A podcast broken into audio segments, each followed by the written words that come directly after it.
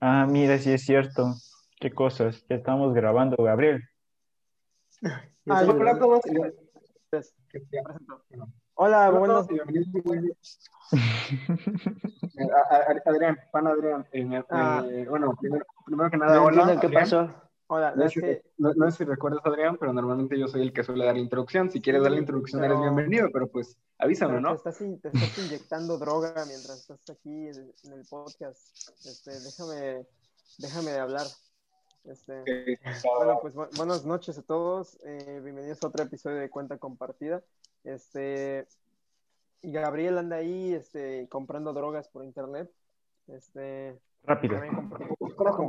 comprando armas.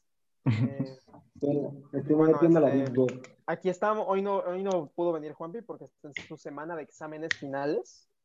Este, estamos muy orgullosos de ti, Juanpi. Dale, si se puede. Ánimo, Juanpi, ya. usen, el, hashtag suerte Juanpi2 para, para mandarle sus ánimos a Juanpi, por favor. Por favor, porque está. no, la neta, la neta, güey. Pinche vato, la neta le va bien, güey. Sí. Pinche Juanpi. Ingeniería, aparte. Eh, o sea, en la universidad de ingeniería. Y aparte, donde está la universidad. Ingeniería, yo sufriendo con mis ejercicios de estadística y el vato, está fácil. Está fácil, está fácil. Juanpi, Juanpi le ninguneó a Eric sus ejercicios de estadística. Juanpi es como Goku le gana, pero él dice yo le gano. Sí, güey. Sí, sí, sí. sin duda. Ah, y bueno, pues aquí, como sabrán, está Emanuel. Hola. Está Gabriel, ahí. Hola. Y está, está Eric. Presente. Y está aquí su servidor. Eh, y pues sobres, este, hoy vamos a hablar de... ¿De qué vamos a hablar? música, vamos a hablar de música. Ah, vamos a hablar de música, no solo de música en películas, sino de nuestra música favorita, porque, ah, bueno, la verdad es que yo no soy apestoso, no, es cierto, este, pero yo no, yo no tengo, yo no tengo Spotify. Este, no, la verdad respeto mucho a toda la banda que tiene Spotify, sobre todo porque son más, entonces no quiero que me maten. Este, respeto a los que carecen, ¿no? No, no, lo respeto porque está muy, tiene features muy chidas y ahí es a lo que voy. Hoy, el día de hoy, ya está disponible, pues, hacer tu recuento del año en Spotify. Bueno, para hoy que estamos grabando este episodio, ah, que hoy, grabamos a primero de... diciembre, que ya es Navidad, feliz Navidad. En efecto. Feliz Navidad. Oye, lo festejen. Feliz Deberíamos tener gorritos navideños todo diciembre. Ah, pero eso, ya para. Es muy cool, pero no sabes el mío. Yo sí tengo uno. Pero... A la, yo tengo uno ahí. Una yo vez tendría foca. una vez que fui a casa de mi una vez que fui a casa de mi tía en Estados Unidos a celebrar la Navidad, tenía un gorrito Navidad bien chido, que hace cuenta que era pues, gorrito, pero tenía orejas de Yoda. Y te lo ah, ponías y parecía que traías... Está, está muy bonito, está muy chido. Este, bueno, ¿y qué más iba a decir? Ah, este, sí, que pues feliz Navidad a, todos aquellos quienes este, practiquen la Navidad, feliz Hanukkah a todos los que practiquen el, judaísmo, feliz, este, felices, fiestas, vaya. Felices fiestas en general, porque pues, ay, cabrón, güey, es Siri, se acabó Siri, cabrón, me espanté, me espanté. Este, bueno, eh, felices fiestas, porque pues en, este, en esta época del año muchas religiones, muchos de nosotros practicamos las fiestas, entonces pues ahora sí, eh, ya salió el recuento. ¿Ustedes creen que en primaria yo celebraba el Año Nuevo Chino? No. Ay, No me sorprende. O sea, sabiendo lo que sé de ti, no me sorprende. Está muy perro porque, o sea, traían todo y dragón y hacían la, o sea, hacían la, ah, la danza sí, dragón que, en el puto Queen daban chino y la mamada, ¿no? sí. Sí, Karina sí me ha contado. estaba padre. O sea, no estaba padre la neta, pero recordarlo está chido. Y pues sí, entonces pues ya esperamos a todos los que en el Día del Niño, en mi, en mi escuela traían a Patti Cantú. ¿A Patti Cantú? Sí. ¿Qué? ¿Qué? ¿Neta? Sí, pero es mejor no recordarlo. Continúa, ¿Cómo, ¿Cómo que no? Me acuerdo que en mi Día del Niño de 2008... Oigan, ¿se escucha, el, ¿se escucha el ventilador de mi computadora? No. No, te escuchas con eco, de hecho. Estaría chistoso, estaría chistoso, en fin. Eh, me acuerdo que en el Día del Niño del año 2008 nos llevaron a ver Iron Man, la primera Iron Man en el cine. Ah, qué perro, güey. Recuerdo que ese mismo día eh, llevé mi juguete de Superman y un morrito lo rompió. Le, qué bueno, le pues rompió. Pues a ver Iron Man, no Superman. No, porque Es que como era día del niño, era día, era día de llevar tu juguete a la escuela. Ah. Y yo llevé un juguete de Superman bien chido, que a mí era mi, favor, era mi juguete favorito, güey. Y se lo presté a un chavo. Dice, oye, ¿me lo prestas? Sí, sí, sí, porque pues va, ¿no? Lo agarra el vato y me lo regresa sin un brazo. Y Hijo de puta, yo digo, no. Yo, lo, espera. mato, güey. espera, chécate esto. Le pregunto, oye, carnal, ¿qué le pasó a Superman? Me dijo, es que lo rompí. Pero le dije, ¿cómo? Es que quería ver si era tan fuerte de verdad. Así que con este palo le golpeé. por, la ciencia, bro, por la ciencia. Yo no, entiendo, yo no entiendo cómo la gente tiene hijos así, ¿sabes? O sea, no, es, no tan difícil. sé que estamos en tercero de kinder, lo sé, voy en el mismo grado que tú, pero piénsale tantito. Sí, güey, o sea, ¿cómo, cómo, cómo, la gente tiene hijos así, güey? En serio. O sea, como, imagínate que tu hijo sea de esos niños pendejos que cada rato andan corriendo y rompiendo cosas, güey. Yo lo regalo, ¿no? Güey, de hecho, Iron Man fue la primera película que recuerdo haber visto en el cine y lo único que recuerdo es que me quedé a la escena post créditos y ahí ves a Samuel L. Jackson saliendo, ¿no? Y recuerdo mis palabras cuando a mi papá y le dije, ¿por qué el amigo de Iron Man se hizo malo? Porque en ese tiempo con, confundía a Terrence Howard con Samuel. Jackson.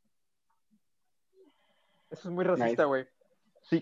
Este, eh, sí, fue demasiado racista de mi oh, Creo que todos compartimos experiencias con Iron Man. Por ejemplo, Iron Man a mí me, me cambió la vida, güey. O sea, yo por Iron Man es que vi a Robert Downey y dije, ala, qué chido debe ser salir en películas, ¿no? Ya, sí, es cine. Ya de ahí, ya de ahí soy, este, ya de ahí soy un pendejo, güey. No, es cierto. fíjate, a mí nunca me gustó. Fíjate que a mí nunca me gustó Iron Man. O sea, las películas sí, pero el personaje no, porque siempre se me hace muy básico. Era... El personaje está de la mierda. O sea, te cae chido porque pues es Robert Downey Jr. y es carismático, güey. Ojo, ajá, los cómics, o sea, Iron Man de los cómics de los últimos 10, 12 años, es así. No, güey, desde siempre, desde siempre no, no, sido... O sea, porque, porque en los cómics Iron Man cambió por Robert Downey Jr. O sea, antes, antes, de, antes de Robert Downey Jr., Iron Man en los cómics era una puta lata. O sea, en serio, tanto como persona como, este, ¿cómo se llama? Tony Stark, tanto como Iron Man. Ajá, o sea, su personaje era una carga así de hueva. Y ya con el paso del tiempo, pues ya lo hicieron como más cool acá, pero por Robert Downey Jr. Es que fíjate, en los cómics originales, como tú dices, Iron Man era un personaje súper serio, o sea, era estoico, frío, calculador. Y cuando llegó Robert Downey Jr., siendo Robert Downey Jr., los cómics dijeron, ah, pues va, vamos a adaptar eso. Pero no entendieron bien, güey. Y en vez de hacer Iron Man carismático, sarcástico, habló todo. Lo hicieron un desgraciado, un villano cañón, güey. O sea, es un vato asqueroso. Sí, es una mierda. o sea, pero sí, o sea, como Superman no es tan chido, güey. Es un vato con una armadura que hace todo por él, güey. Güey, la primera película literalmente trata de cómo es un criminal de guerra. O sea, y, sí. O sea, y, quiere, y quieren que pienses que los malos son los que los secuestran. Y digo, obviamente está muy mal secuestrar personas, güey, pero también está mal vender armas a países que no tienen la capacidad de controlar todo ese, todo ese armamento, ¿no? O sea, solo date cuenta del arma que les estaba vendiendo, güey. O sea, era una, un misil que se hacía como en chingo madre de misiles, güey, y se jodía todo. O sea, o sea, un, cerro. Toda la razón. ¿Ya? Te, te, jodes un. Pero, creo que estaba chido eso porque o sea, era de. Con, esos Misiles, con esos misiles te chingas jalapa fácil, güey. Sin pedos. Con uno, de esos, güey. Y el vato andaba ahí, Simón, Simón, yo mato gente, güey, así. Yo le vendo armas a todos. O sea, está medio raro, ¿no? Güey, pero pues estaba chido porque era el personaje dándose cuenta de que era un criminal de guerra y tratando de reivindicarse. O sea, se da cuenta de bestia, güey. Tal vez construir armas no es, no es tan bueno como yo pensé. Y ya se trata de enmendar sus errores. y empieza a construir armas para Estados Unidos. Ajá, no, también Iron Man, Iron Man Eso sí, trata mucho de cómo, aún siendo un héroe, el vato sigue siendo súper egoísta. Porque dice, o sea, cómo pasa de decir, ok, tal vez no, no todo se trata de mí y de vender armas. Tal vez todo se trate de mí y yo deba hacer el arma. Y se hace el mismo el arma. Ah, sí, cierto, güey, sí, cierto. es como trata de mí, o sea, yo, yo. Y es que aparte debería ser como un arco argumental más grande, ¿no? Pero solo, o sea, se resuelve de que es un criminal de guerra en la primera película. De, ya no soy criminal de guerra, de guerra ahora soy un superhéroe. Y como Ajá, yo sí, siento que lo pudieron haber mantenido así más crudón, ¿no? Así como durante como toda la saga de Vengadores. Mínimo su Hubiera propia saga, ¿no? O sea, Pues, Pero nunca lo aprovecharon, Tuvo tres películas. Es que, ¿Ah? ojo, ojo, la primera trata de cómo se convierte en Iron Man y de cómo dice, sí, ahora yo soy un héroe, me la pelan todos, güey. Todos ya se olvidaron de que maté gente y que vendí armas y, y míranme, güey, me saqué bala, me sacaron una bala del pecho, güey, y ahora tengo un círculo. La segunda trata, la segunda literalmente trata del flexeando. O sea, trata de cómo él flexea el hecho de ahora vivir como Iron Man. Y luego, en Los Vengadores, es, se convierte en una víctima porque llega al espacio con una bomba nuclear. Luego, al regresar, la tercera película de Iron Man es que es una cagada de risa, güey. O sea, literalmente trata de cómo él combate la ansiedad después de haber tirado una bomba nuclear en el espacio. A mí me gusta la tercera de Iron Man. O sea, a pesar de. está chida, güey, está chida. Está Está chida. chida. Sí, está, está Está chida. De hecho, leí. Bueno, leí, bueno, no leí. Vi uno de esos videos donde psicólogos de verdad analizan películas de Ajá, así. y que dicen que sus ataques Dicen, no, son muy pues que la reales, ¿no? represent- Ajá, dicen que la representación del estrés postraumático y de la ansiedad inducida por la experiencia de Tony Stark, que está, Ajá. está bien representada, vaya. Sí, y a Pero eso, no le quita el hecho de que sea un criminal de guerra. a eso le ma- a eso le sumas que Guy Pearce lo está persiguiendo porque le dijo que no. O sea, ah, sí, la- las comparaciones a los increíbles no pararon en ese momento. y, y luego, y luego. Ah, güey, no las comparaciones. vato- ¿Cuál, cuál comparaciones, güey? Se piratearon la trama de los increíbles. y luego el vato convierte a la gente en bombas humanas. O sea, O sea, es que la y si no me segunda... equivoco, y si no me equivoco, güey, esa peli- eso de las bombas humanas salió más o menos como cuando realmente había bombas humanas de Ah, que sí. el, por la guerra de Al Qaeda, ¿sabes? Sí. O sea, entonces era así como suspicious, ¿no? Así de Ah. que vamos a, vamos a ver como malos a la gente que explota, ¿no? Y en ese momento había, estaba, era cuando estaba la guerra más dura en, en Siria, güey. Si, no, si, si, por si se acuerdan, no, si no mal recuerdo, güey, la película de francotirador protagonizada por este Bradley Cooper se desarrolla entre Bradley 2011 y 2013. Años en los que también se desarrolla Iron Man 3, güey. Por lo tanto, los hombres bomba de Guy Por lo Pearce- tanto, eh, Bradley Cooper y Tony Stark están en el mismo universo. No, pues sí, es Rocket están Raccoon, güey. Todo está conectado. Y, y al, y al ser así, Don Cheadle es jefe directo de Bradley Cooper. Porque por si no se, no se- por si no recuerdan, este Don Cheadle es este máquina de guerra, güey. Y ¿Cuál es la Don Chill palabra del día de hoy? Portar el- la de hoy es goodbye. Portar el traje, portar No. el traje de máquina de guerra. Está saltando. Sí, Me encanta que Adrián lo sabe, güey. O sea, Por- casualmente. portar el traje de máquina de guerra significa que estás a cargo del rango más alto como soldado eh, de los Estados Unidos. O sea, porque pues, estás portando máquina de guerra, güey. Pues máquina de guerra es la onda. Siempre se me ha hecho más. Siempre, desde morro me ha gustado más que Iron Man. bueno, ojo, no era máquina de guerra, para ese tiempo ya era Iron Era Patriot. Iron Patriot. Ajá. Entonces, este, pues sí, aguas, ¿no? Porque pues ahí las personas que explotan, güey, pues eh, sí, met- metieron acá, metieron como su propaganda, ¿no? Acá. Pero Pero, fíjate güey, que la estaba- que en Iron Man 2, o sea, la trama se supone que se supone que es de Iron Man viendo su tecnología expandirse a personas que la quieren imitar. Y eso es un tema chido.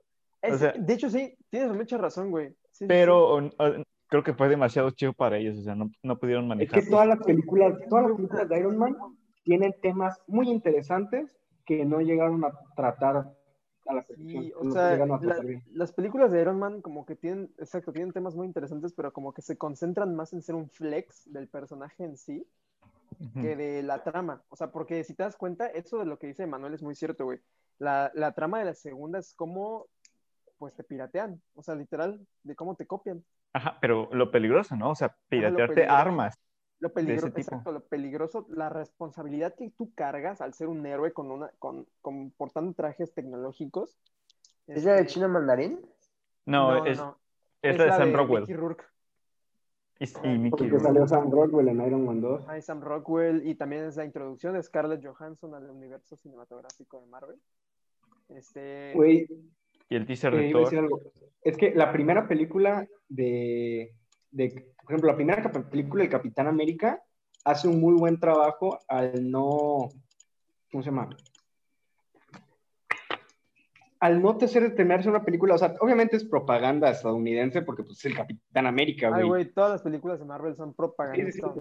Lo que hace, la película son- hace algo muy bueno al, pues, no es, bueno, ajá, al ridiculizar la propaganda, o sea, porque muestra lo ridículo que es el Capitán América Sí. original, porque pues, Ah, vemos sí. cómo lo ponen a hacer sus bailes y que, oh, el Capitán América y lo promocionan y toda la cosa, y como que ahí está criticando la propaganda militar que se tiene en los medios, pero al final termina siendo de todas formas, Por ¿no? ejemplo, O sea, El Soldado del Invierno es una muy buena película, güey, y aún así es como de fuck the system, but, así como de fuck the system, pero el Capitán América siempre estará ahí para ti, bebé. Es como, como, güey, o sea, Pero bueno, a ver, eh, música, porque Arik, eh, sé que estos temas no son del total agrado de nuestro compañero Arik. No, adelante, o sea, no tengo No, es mucho que, aportar, no me acuerdo de ninguna no. de las tres de Iron Man. este, Arik, ¿de qué película de Marvel te gustaría hablar para desglosarla y tirarle hate, para que todos nos dejen de escuchar, porque todos las aman? Ah, Pero, no, pero yo también les amo para que, que- que- bueno, excepto, No, a mí a mí también me gustan. No, excepto todo el mundo oscuro, ese sí está culísimo. entretenidas. ¿Cuál, cuál te gusta más, Arik? Guardianes de la Galaxia. Ok, Ah, creo. este, bueno, Guardianes de la Supongo. Galaxia sí está muy chida. La primera está muy chida. Sí, ¿no? Están muy dos- la música, la música está muy padre. La, do- la dos es más buena Ok. si la ves como una parte del todo, pero la verdad a mí Sí. me gusta la dos. Hable- hablemos de la música en Guardianes de la Galaxia 1, por favor. Hablando de música, En la 1. este, sí, en la 1. Es el mejor soundtrack, ¿no? De todas Eh, las de Marvel. Yo escuché el soundtrack de Guardianes de la Galaxia en repeat muchas veces. Yo, yo me acuerdo que para en ese tiempo no tenía ni Spotify ni Apple Music, entonces me Yo- dediqué a descargar cada Sí. una de las canciones. Yo en ese tiempo tenía una aplicación en mi iPad que era para descargar videos y me descargué la versión de una hora. O sea, la- ya ve- o sea no, no, no las canciones por separado, me descargué la- el, Sí, video. El álbum. Y pues ya eh, lo escuchaba, güey, así como. Es que había alguien que había subido así de que, hasta con la carátula, ¿no? Ándale, Sí, ah, con sí. la carátula de, del- Ajá. del cassette. No, i- igual yo, o sea, buena. en mi, en mi tablet Android, que quién sabe qué marca era en realidad, ahí todas las canciones del volumen 1 y, to- y todo el día repite la de Spirit in the Sky, sobre todo la que más escuchaba, pero también mi favorita, y también por el momento, es Ain't No Mountain High Enough. Muy buena. Ala, sí, güey, ¿sabes cómo descubrí yo esa canción? Porque cuando era morro la pasaba en un comercial de DHL. Ala. Pues es que la eh, la primera de Guardianes de la Galaxia fue casi, casi, fue de las primeras películas. ah, espera, carajo. Fue de las primeras películas que tomaron esa moda de tomar eh, canciones así movidonas, ochenteras, así cool, en las escenas de acción. Fue las primeras películas. O sea, no, no, no, obviamente no fue la primera vez que se hizo, pero fue como que la que volvió a Sí, introducir ese recurso popular, y después lo volvió muy popular porque después tuvimos Baby Driver, Squad. Blonde, Suicide Squad. Squad. Suicide Squad es el ejemplo perfecto de cómo no se hace eso. Pero hasta usaron creo misma canción de Guardianes de la Galaxia. Repitieron una canción de ellos. La de Spirit in the Ujú. Sky, de hecho. Hablando de las películas de Marvel, a mí me emociona mucho pensar en cuáles serán las próximas películas de esas, ¿sabes? O sea, no de películas de Marvel, o sea, las películas de Marvel, llegabas a la escuela y todos estaban hablando de ella, güey, porque todos la veían, o sea, salía la película, todos la veían. Y me emociona mucho saber cuáles serán las, cuáles, cuáles serán las siguientes películas que te traerán esa sensación de que sale, todos la vieron, y en general es entretenida y todo estuvo, no sé, Es que es un tema muy difícil. O sea, como que siento que dieron en el clavo, ¿sabes?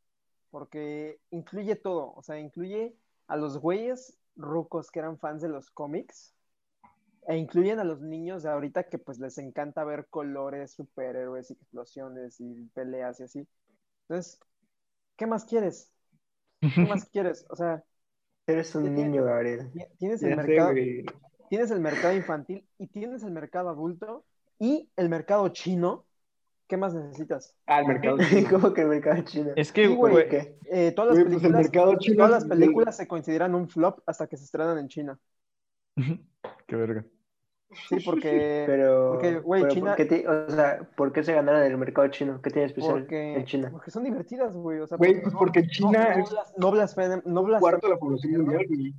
y no blasfeman su gobierno, este, no tiene sobreexposición de la comunidad LGBTQ+, no tiene sobreexposición de las mujeres, este, y pues ya ves que en China están todos acá medios, ya te lo sabes, este, eh, y pues, no, y en general, pues a los chinos también les gusta el mercado americano, y ya sabes, o sea, yo que he visto ah, películas chinas, o sea, desde los ochentas, todos en Asia están de que, oh, América, América, todo, o sea, como que les llama mucho la atención, como...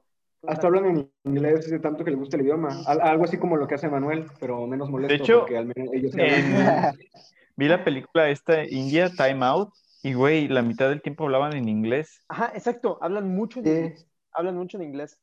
Este, y pues sí, güey, el, el mercado chino, pues es muy, muy importante porque mucha gente viene de China, güey. Entonces, este, pues sí, ahí alto las van a ver y ya, por eso es muy importante el press en China. Aunque, aunque creo que es porque, puede ser, ¿no? Que porque en Hong, Hong Kong antes era una provincia inglesa. Mm, o sea, sí, sí, pero bueno, a veces que eso ya es un contexto, contexto más político, entonces. No, no hay que meternos en eso en este podcast No. de películas. Este, Pero bueno, ¿ustedes cuál creen que cuál creen que, lle- que llegue a ser ese próximo? O sea, porque algo que tiene un efecto muy similar son las películas de Pixar, siento yo. Ah, pues sí, pero porque Pixar. Ah, o sea, pero entonces no de Marvel, ¿o cómo? No, No, o sea, sí. no digo de películas de Marvel, porque, o sea, Marvel, por buenas que lleguen a ser sus películas próximamente, por experimentales que lleguen a ser, eh, jamás van a superar lo que lograron en Endgame, jamás. Y- Eso dije yo en Infinity War y mira. 10 años de puro... No, pero es que Infinity War es la tercera, güey. Años. A ser la cuarta, o sea, va, va a tardar años para que veamos una película tan grande como fue. ¿Ustedes cuál creen Pues que quién sea? sabe, ¿eh? O sea, yo siento que Spider-Man Into the Spider-Verse 2 va a ser como... Nah. No, Es que Spider-Man de Spider-Verse todos. ni, fue, ni siquiera es la película más taquillera de, de, Sony de Pictures. No, de Spider-Man. No, güey, no, porque. Es una película que apeló a generación Z y millennials, porque de ahí para adelante no tanto. Ni le entienden, ajá, o sea, los señores ni entienden, o sea, no entienden ni qué está O pasando. sea, porque la animación no es algo que, o sea, yo siento que para generaciones más grandes, ellos aprecian la animación mientras más real mejor para ellos. Y siento que nosotros como jóvenes que tenemos una mayor exposición a tanta cultura visual, es que ver una animación como la de Into the Spider-Verse y ver que rompe con lo que se había preestablecido durante tantos años, para nosotros es innovador, pero para las otras personas es como, ah, es más animación viejita o casi casi. Pero, pero ni eso, güey. 2D. O sea, Yo siento que ni eso, porque todos, o sea, por, por ejemplo, tú decías que tal vez Pixar podría ser eso, pero no, güey, porque Pixar No, es que. sigue siendo sea, animación y la animación en, para muchos sigue siendo algo cosa de niños, la verdad. Eso sí, tienes Sí. muchísima razón con eso. O sea, es- está ahorita Love, Death and Robots que medio abre el camino, pero aún así dicen, siguen pensando que es una excepción, algo único, no a- Bueno, una norma cierto, o algo eso que puede ser. Entonces, Hay muchos De yo me, tardé, pues. yo, me tardé en ver Spider-Verse porque mi primo pensaba que era para niños. Híjole, Arik, no puedo creerlo. Eh, hay muchos medios primo, que siguen considerando como medios para niños, porque, por ejemplo, la, la animación se considera como para niños.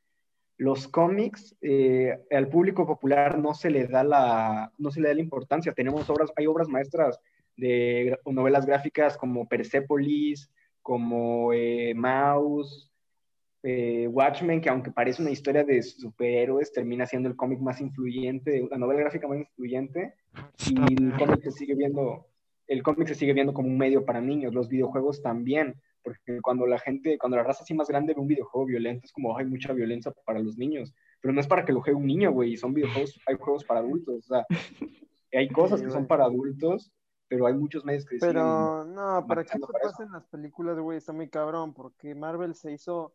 Marvel se, es, fue un plan maestro, ¿sabes? O sea. Marvel se hizo con una planeación increíble. O sea, no hay manera, al menos mi cabeza no aún no formula cómo hicieron esa mamada. O sea, ¿Sabes?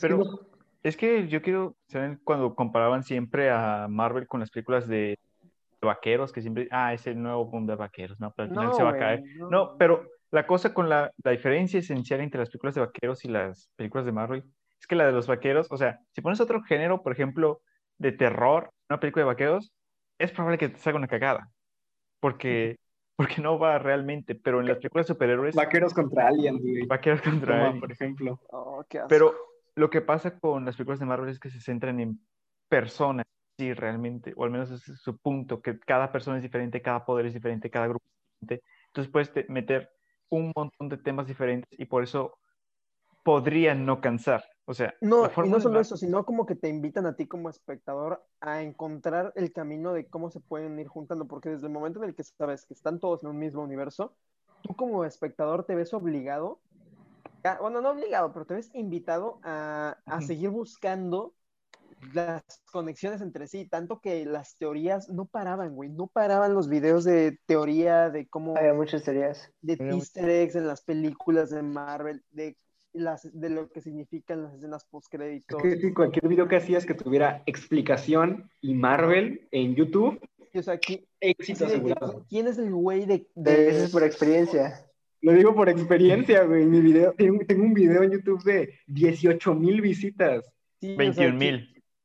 de 21 mil. ¿Quién es el güey de gorra que sale atrás de Iron Man? Y ya, no, pues es el cómic número 135 está este personaje que resultaba que era un villano y es como de, o sea, ¿sí o no? Entonces te quedas con la duda, entonces... E- Era la interacción al final, o sea, sí, Ajá, sí la invitaba a que te unieras y hacías tu- tu- tus teorías, participabas en un montón de foros y pensabas en lo que es el futuro, pero el futuro ya llegó, o sea, ya pasó.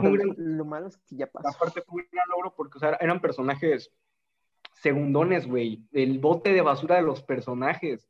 Hicieron que los personajes más olvidados de Marvel se convirtieran en los más queridos porque los Iron Vengadores, Man. todos, güey, Sí, nadie... güey, Iron Man nadie lo veía. Es que, Marvel- de hecho, Lo los más popular de famosos- lo más popular de Marvel es X-Men, Los Cuatro Fantásticos y Spider-Man. Ajá, Exactamente. exacto. Poco.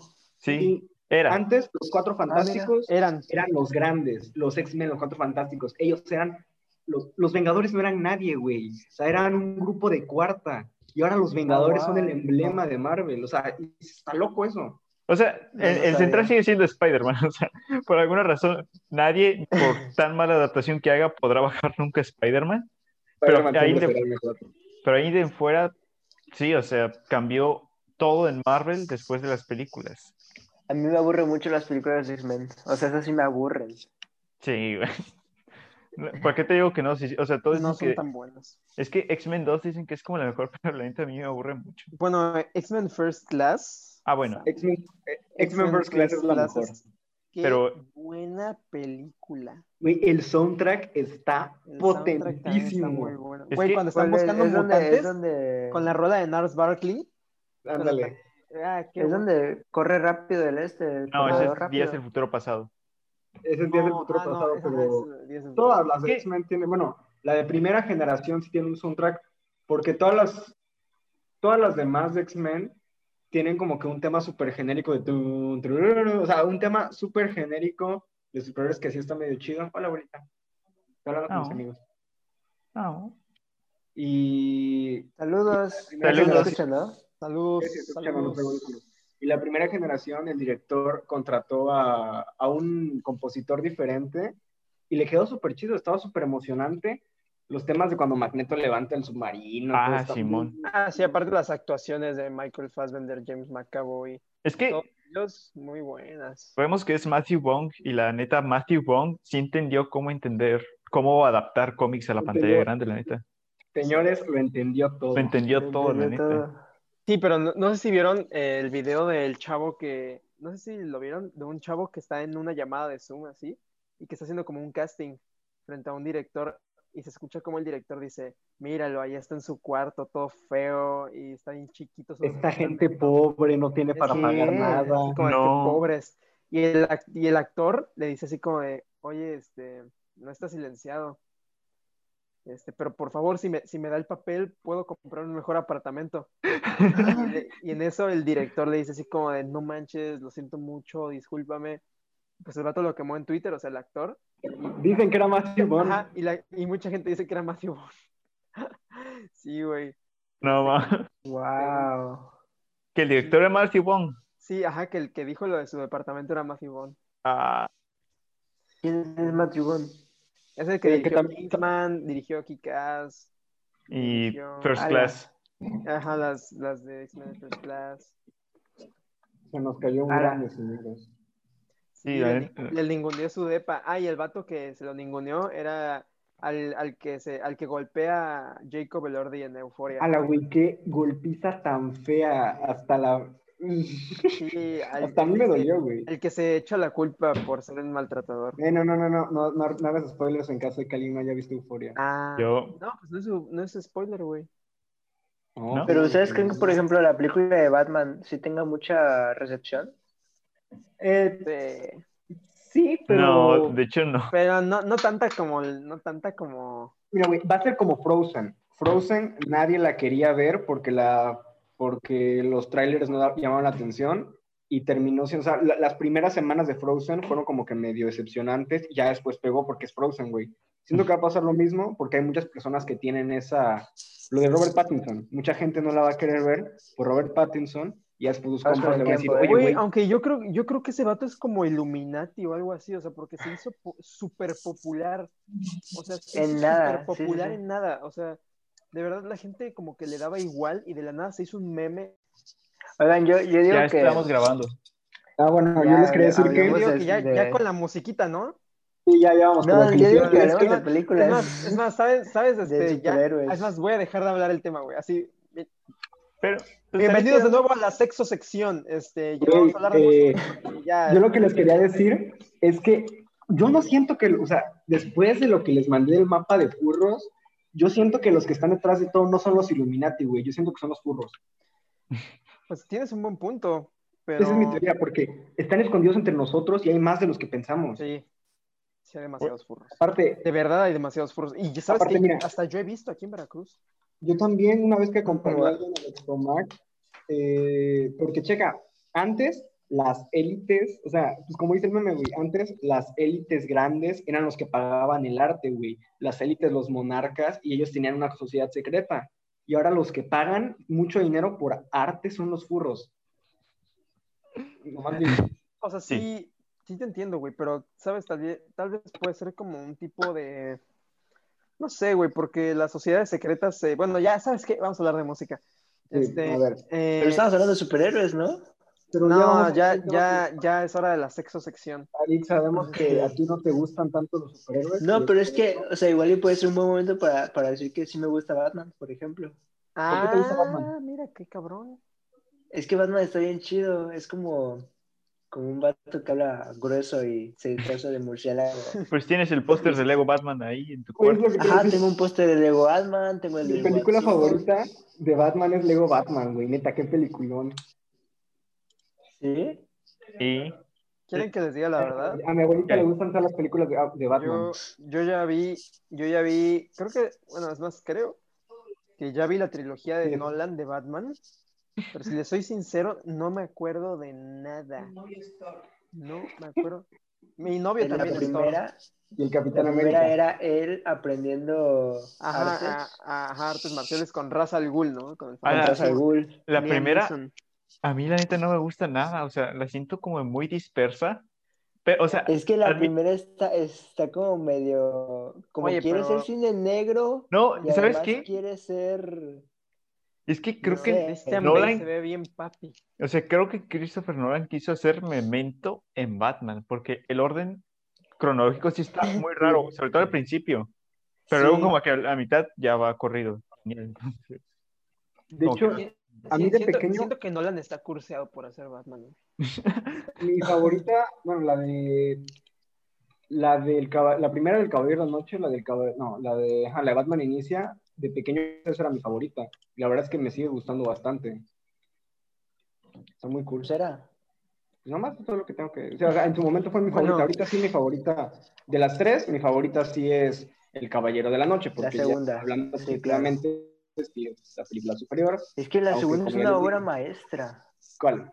O sea, la segunda, la del Caballero de la Noche. Ah, sí. Es que esa película la vieron. Esa película la ve hasta la gente que no le gustan las películas de superhéroes. Ajá. Ah, es que como película, así como tal película, no película de superhéroes, como película, es muy, muy buena. O sea, tiene el dos caras y tiene el guasón. Y ambos personajes son buenísimos. Muy, muy chidos. La neta, creo que mucha gente pasa de largo de dos caras. Está muy perro el vato. O sea, que pareció No, lo- es que lo dos uni- caras. Lo, único que queda de dos caras es el meme del vato ahí en la cámara. ¿Cuál meme? Pues el meme de la, de la cara del vato. Y ya. yo, está muy increíble el CGI porque hasta pensé que era maquillaje. ¿A poco la, las, las cicatrices CGI? ¿No sabías que el dos No caras sabía es, que- es ¿Por qué no hicieron maquillaje? Es que eso, a mí también me sorprende porque Nolan está odia los efectos especiales. Bueno, no efectos especiales, efectos, porque efectos Puta. especiales son los Se prácticos. nota que los odia, ¿eh? Nolan odia los efectos visuales. O sea, casi todo lo quiere. El tercer acto de Interestelar, casi casi lo construyeron todo. La mayoría de las escenas del Batimóvil eran maquetas. Ajá. No, pues sí, Eh, Inception, Inception se hizo en un cuarto que giraba. Sí, Sí, o sea, a la Christopher- está chidísima. Christopher Nolan detesta Como actor, visuales. como actor, eso debe de ser un deleite, la neta. Debe ser increíble. Pero por eso me Luego, sorprende. Ariana Grande acaba de hacer un video musical, ¿no? Con, con esa misma técnica. ¿Neta? Sí, con, con un cuarto giratorio. Eh, High School Musical, High School Musical lo hizo primero. O sea, no, literalmente salió primero High School. Musical que, La No. tercera. digo, eh, hay algo, digo, Para que, pa' que sepan. para pensar, señores. Este, Pues es- mira, si, bueno, si nada le copia a High School Musical, nosotros podemos copiar la Sing Street Awards. Y ahí, Ah, no, hay pro- no hay problema. Pero por eso me sorprende tanto que Nolan, que es tan acérrimo de usar efectos prácticos, haya usado visuales para la cara de dos caras. O sea, la verdad me sorprende mucho. A lo mejor los de maquillaje se le dijeron, oye, güey, si nos va a salir bien caro. Y Nolan se rasgó las vestiduras y dijo, ni modos, efectos especiales. Pero es que Pero es aparte, que sí ¿qué se ve chido. aparte, ¿qué tan caro, eh? Porque tampoco es como que salga mucho dos caras. Entonces yo creo que sí podían permitírselo. No, pero es que se veía, se veía bien, r- o sea, se veía como, esta parte, la parte de la boca, a mí me encantaba verlo. Y- La forma en la que cuando hablaba, así de que ah, abría Ah, mucho la boca, eso me daba muchísimo morbo de niño. Sí, no, no, no, está impresionante. De hecho, es, película. es dos caras la razón por la que no podía yo ver Batman en el Caballero de la Noche cuando salió en cines. O sea, literalmente que me acerqué al mostrador y le dije, disculpe, con voz de niño, ¿puedo ver Batman el Caballero de la Noche? Y dice, no. Y yo, ok. Y me fui ahí bien agüitadito del cine. Güey, es que de pequeño yo tampoco vi El Caballero de la Noche en el cine por miedo, pero al guasón, güey, porque habían dicho que estaba muy real y toda la cosa y me esperé hasta que hasta Güey, verla, no, lo mejor cuando de salió eso en la fue- tele, no, en el blockbuster y así. Lo mejor de eso fue que nadie esperaba nada de Heath Ledger como el Guasón. Es que sí está súper súper- está súper surreal, güey, porque Nolan, aunque es un, un director muy comercial, se le considera como los directores así ya, oh, Nolan, película inteligente, no, Oscar, Sí. todo eso. Y que él haya hecho una película de superhéroes, o sea, está chido eso, está interesante. Tres películas de superhéroes. Tres películas de superhéroes. No, una. neta, Tres. y la neta, a eso aspiro, güey. Y, y en el futuro, si llego a tener fans, se van a decepcionar de que termine haciendo puras películas de superhéroes. Pero, Pero- aspira, o sea, ¿realmente aspiras a hacer películas No. como Nolan? No, ¿verdad? No, yo no aspiro a... No. O sea, No, realmente no. Sí, no, no, no te veo, no te veo como un Pero, o sea, no- como Nolan, ¿en qué sentido? ¿De pretenciosas o de, o de? Eh, ajá, como de películas complicadas. No, si tuviera que Te, escribir te veo más como de como películas. Edgar Wright y Greta Gerwig. traga- Sí. Mm, mm, No como Ah. Greta Gerwig. De- dejen Más de mamar a, como- Lo- a Nolan, por quisiera- favor. Hizo, Dun hizo Dunkerque, o sea, tampoco es para tanto. Como Edgar Wright, ¿sabes? Como más. No, este, es que- Edgar Wright. Mira, como direct... Bueno, ya hablaremos de eso en el episodio que me toque. Es cierto, es cierto, Sí, es de cierto. Pero, no, Nolan no. Pero, Ok, bueno, pues ya hablemos Lo, de lo- lo guardaré para ese episodio porque tengo mucho que Sí, decir. Pero. ¿alguien sabe por qué Nolan sí hizo El Caballero de la Noche? O sea, por- porque tampoco No, ni idea, fan güey. de Batman, así que digamos fan, fan, fan de Batman, creo que no era. Tal vez Pues, necesitaba dinero. Seguramente le pagaron bien. Mira, ¿Qué hizo después de, qué hizo después de Batman Interestelar, no? creo que sí. Sí. Probablemente para pagar su peliculita. No, creo, porque él mismo, o sea, él por decisión propia hizo la tercera de Batman. Pues ya quería terminarla, o sea, decía, pues, si lo voy a terminar, lo voy a terminar bien. A ver, ¿Tú crees? eh, Disque. Mira, después de The Dark Knight, o sea, después de la primera, no, sí, después de la primera hizo Inception, después de la segunda hizo El Hombre de Acero. Ah, no, la ¿Qué? Produjo. la produjo. Ah, sí, la, Sí, la la produjo. la produjo. Es que mira, el, el director perfecto para hacer la película perfecta de Batman es David Fincher. Porque Sí. Algo... loco. ¿Qué? No estaría muy loco eso, ¿no? Ah, sí, es que mira, hay algo... Sería como la primera, pero bien hecha. Ándale, porque nadie hasta la fecha ha habido Spider-Mans, bueno, sí, bueno, ha habido adaptaciones perfectas de Spider-Man, tal vez no en el cine, pero en las series y en los videojuegos sí ha habido adaptaciones perfectas del Hombre Araña, pero nunca ha habido una adaptación perfecta de Batman porque les faltan varias cosas, porque para empezar, eh, Batman es el mejor detective del mundo y en ninguna película le hemos visto hacer realmente trabajo de detective, así de investigar y todo eso. Lo de lo bueno que es peleando apenas se vio ahorita con Ben Affleck y parece que lo vamos a ver con Robert Pattinson. Pero luego está el hecho de que Batman tiene problemas psicológicos cañones. O sea, es, tiene eh, depresión, tiene... ¿Cuál es el otro? ¿Cuál es el otro? Eh, no me acuerdo cuál es, porque tiene un montón de trastornos, además de que es, se, muchas personas teorizan de que es posible que sea autista y ninguna película ha explorado eso como se debería. Y pues, pues sí, está gacho. Pues supongo. Pero, o sea, de hecho sí, pero creo que de, creo que Reeves se quiere ir, uno por el lado de, Fin- de Fincher.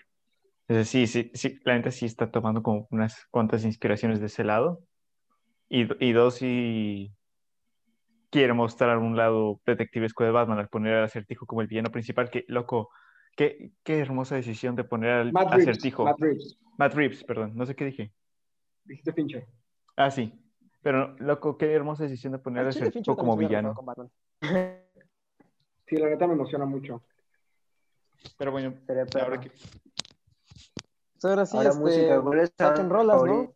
Es que Saquen podemos rolas. hablar, oh carajo, Eh, podemos hablar tanto de música, o sea, pues la mayoría de los episodios que hacemos de que sin invitado y de un solo tema, como que sí, solemos hablar la, prim- la primera mitad de algo y la segunda mitad como de algo diferente, y pues está chido, ya podemos empezar como en a Los hablar. Simpsons.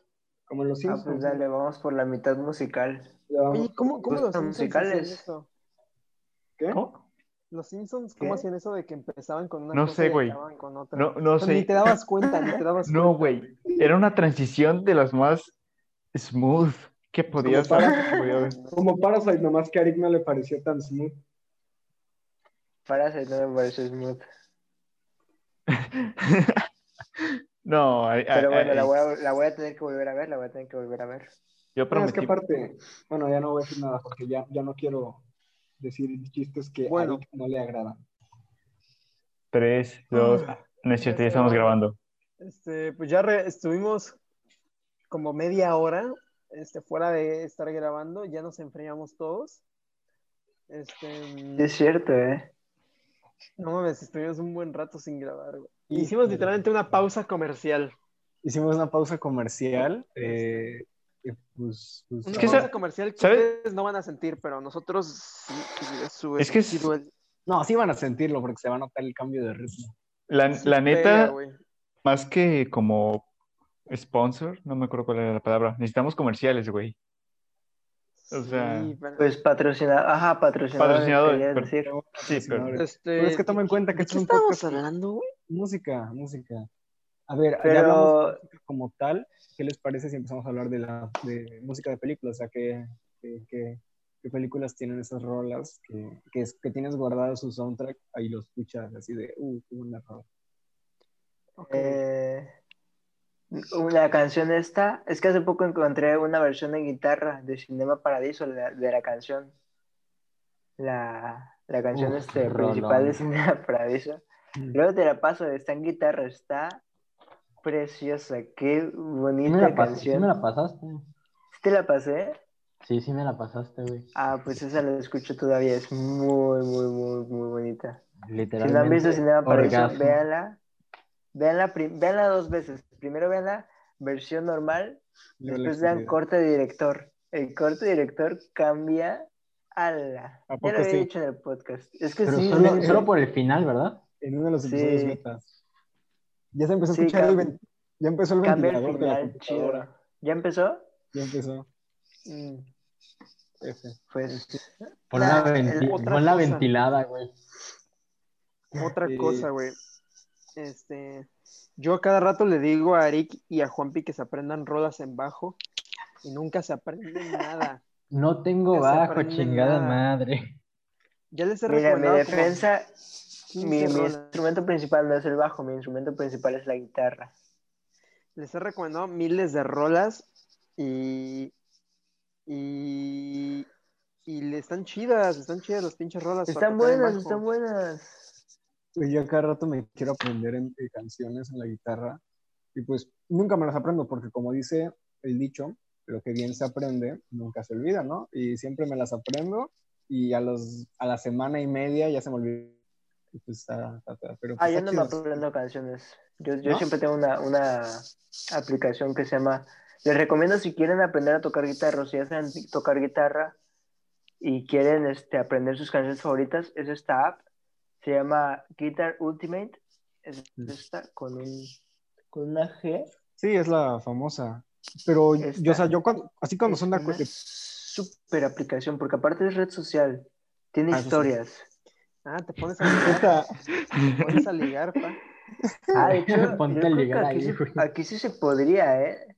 Güey, es que Ay, voy yo a las que, intentar mandar mensaje a alguien. yo las que son así de puro acorde sí me las aprendo. Lo que no me acuerdo aprendo son las que se tienen como que un rasgo especial. Por ejemplo, la de ¿Cómo se llama la app, güey? Guitar. Ah, Ultimate Guitar. Ultimate o Guitar Tabs. No, creo es Guitar Ultimate. La de Star is Born, la de Shallow, me, No, la, me me la vuelvo a aprender cada mes. güey. ¿Cómo no te va a aparecer? Bueno, busca G-Tabs. También Ah. está en, en Google Play para los Ah, que no tienen una fobia. a Ultimate la tengo. Ultimate Guitar, pues, Ya, tiene historias, güey, no me he metido en años. tiene historia. Es una super aplicación porque, o sea, te metes a las tabs y ahí dice crear este, ni me acuerdo cómo le llamaron a su historia, ¿no? Pero crear historia. Y te grabas tocándola y ya la gente pues ve Nice. este, pues la canción, tu versión, ¿no? Y te comenta, vas bien, porque es una comunidad bien bonita, o sea, porque luego hay comunidades de, de, de Facebook, de músicos que están bien asquerosos, bien Güey, todas, las tóxicas, todas las comunidades de Facebook son.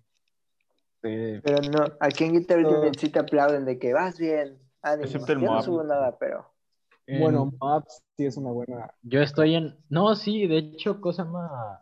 Lo noté por lo de la, lo de la noticia de Elliot Page. En todos los lugares, todos los lugares de noticias de cine veía puro, puro hate. Y Mm, cosa ¿a más, pero, pero en Moab eh, es, es el único lugar bonito, la verdad. No, pero fíjate, también en Patrician, porque Patrician podrán ser racistas, Patrician es muy bueno. podrán güey. ser machistas. O sea, ese, ese grupo es, es- Todos se matan a golpe. O sea, todos en ese grupo. Es, es, una, es, una, es una cosa salvaje, güey. Pero por eso me sorprendió lo bien que, que aceptaron la noticia. Estuvo también bonito. Fue sorpresivo. No le quita a los racistas, machistas y todo lo que tiene a su grupo banda, pero pues mínimo fueron Fíjate, no, eh, no he visto tanto machismo, güey, he visto sí más racismo. O sea, he visto más como... Sí, sí, racismo sí he visto. ¿se Machismo... cuando intentaron hacer una app de liga de, fi- de, de en- ah, ya arruiné el momento, ¿no? Pero en, En, la, en en la- Movie Set Memes. Ándale eso, ¿por qué no dijiste antes? Sí, que te Porque lo posteamos, acabo de ¿no? acordar. Te posteamos. el Arik se posteó Me solito. posteé, me posteé. Mi, mi soundtrack favorito, mis soundtracks favoritos de, de- de películas son Los Increíbles, como ya lo mencioné anteriormente, estoy seguro de que puedo escuchar cualquier parte del soundtrack y decir de qué escena es, porque es tan icónico ese soundtrack. Y me gusta lo bien que mezcla el feel de mamador eres, superhéroes. Cállate, Juan Pablo, que de mí comes. Eh, me encanta cómo mezcla también a la perfección el feel de películas de superhéroes con el tema de espías tipo James Bond y termina convirtiendo en una amalgama perfecto de los dos. También me gusta mucho el soundtrack. Bueno, no, no, es necesario decir La La Land porque pues, es La La Land. Y Volver al Futuro. Creo que como, como que todas las películas del- de 70s, 80s y 90s, todas, todas, todos los grandes blockbusters tienen un tema súper icónico, de que Rocky, Jurassic Park, Star Wars, obviamente, eh, Indiana Jones, casi todos son de John Williams ahorita. Ah, pienso. ¿qué se iba a decir? ¿Que tienen todos eso en común? John Williams. Pero Papi mi favorito, Williams. mi favorito de todas esa, de todas esa generación, por así decirlo, es el de Volver al Futuro, que ni siquiera es, que no es de John Williams, es de Alan Silvestri, que también hizo el tema de los Vengadores. Alan Silvestri. Alan. Silvestri hizo, hizo el tema de, de... Otra vez se me fue el nombre. Híjole, decir. andas, andas muy olvidadizo el día de hoy.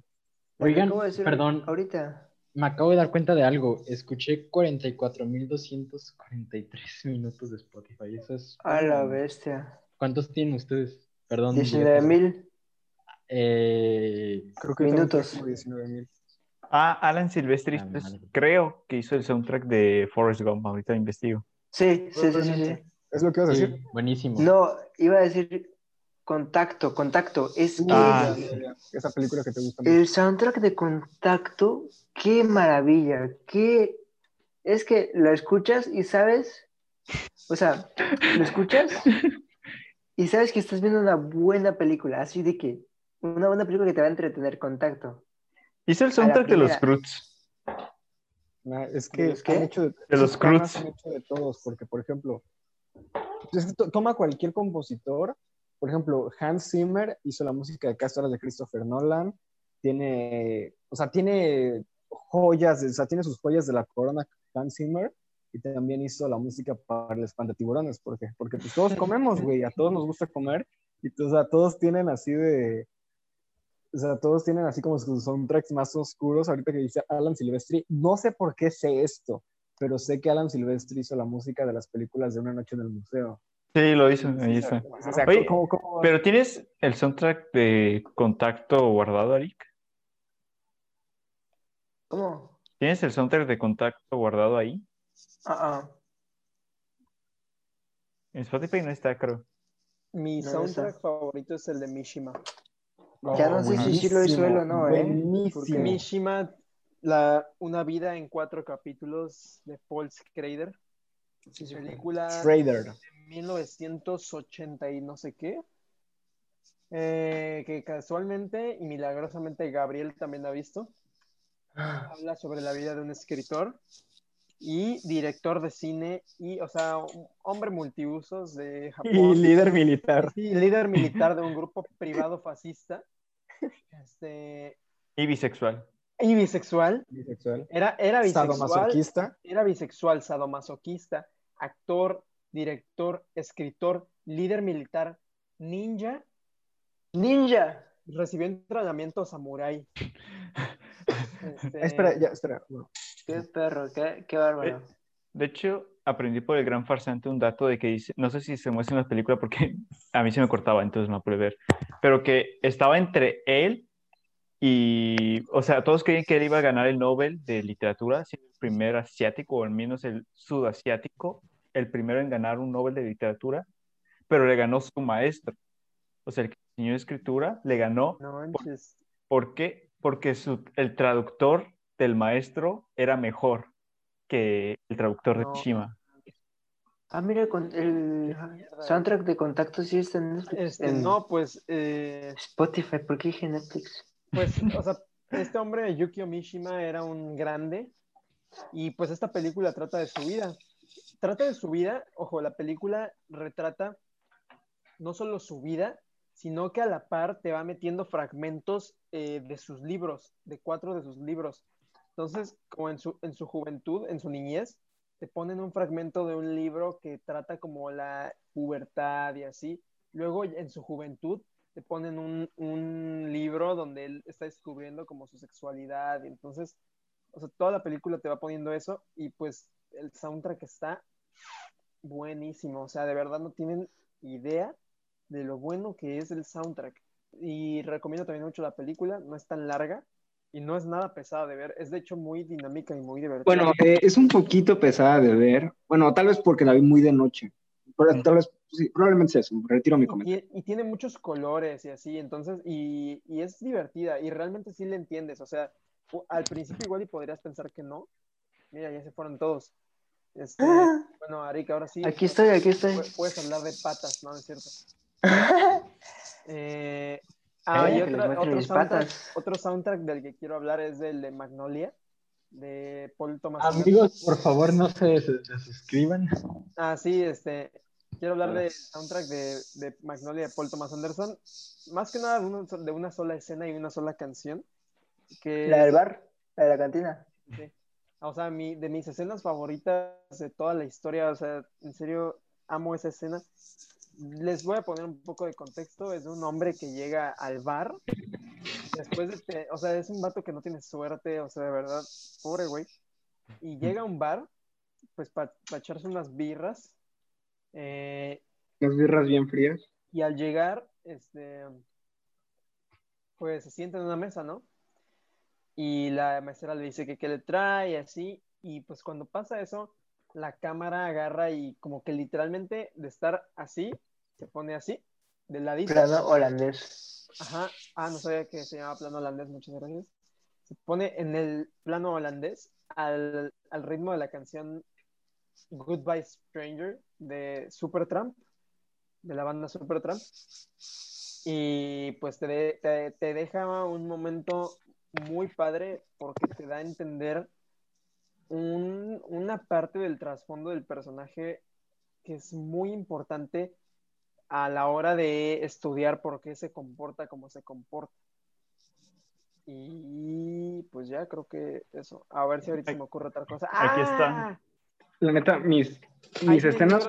Yukio- Ahí Emanuel Son tiene un libro de Yukio dos. Mishima, dos libros de Yukio. La, net- la Ah. neta son las portadas más bonitas, creo que de las portadas más bonitas que tengo, pero no, no he podido leerlos. Uno, porque este es el cuarto y este es el primero, entonces me faltan tres, dos. Ah, Y otro, porque la neta sí está muy pesado leer el vato. Ahora, quiero hablar de un soundtrack.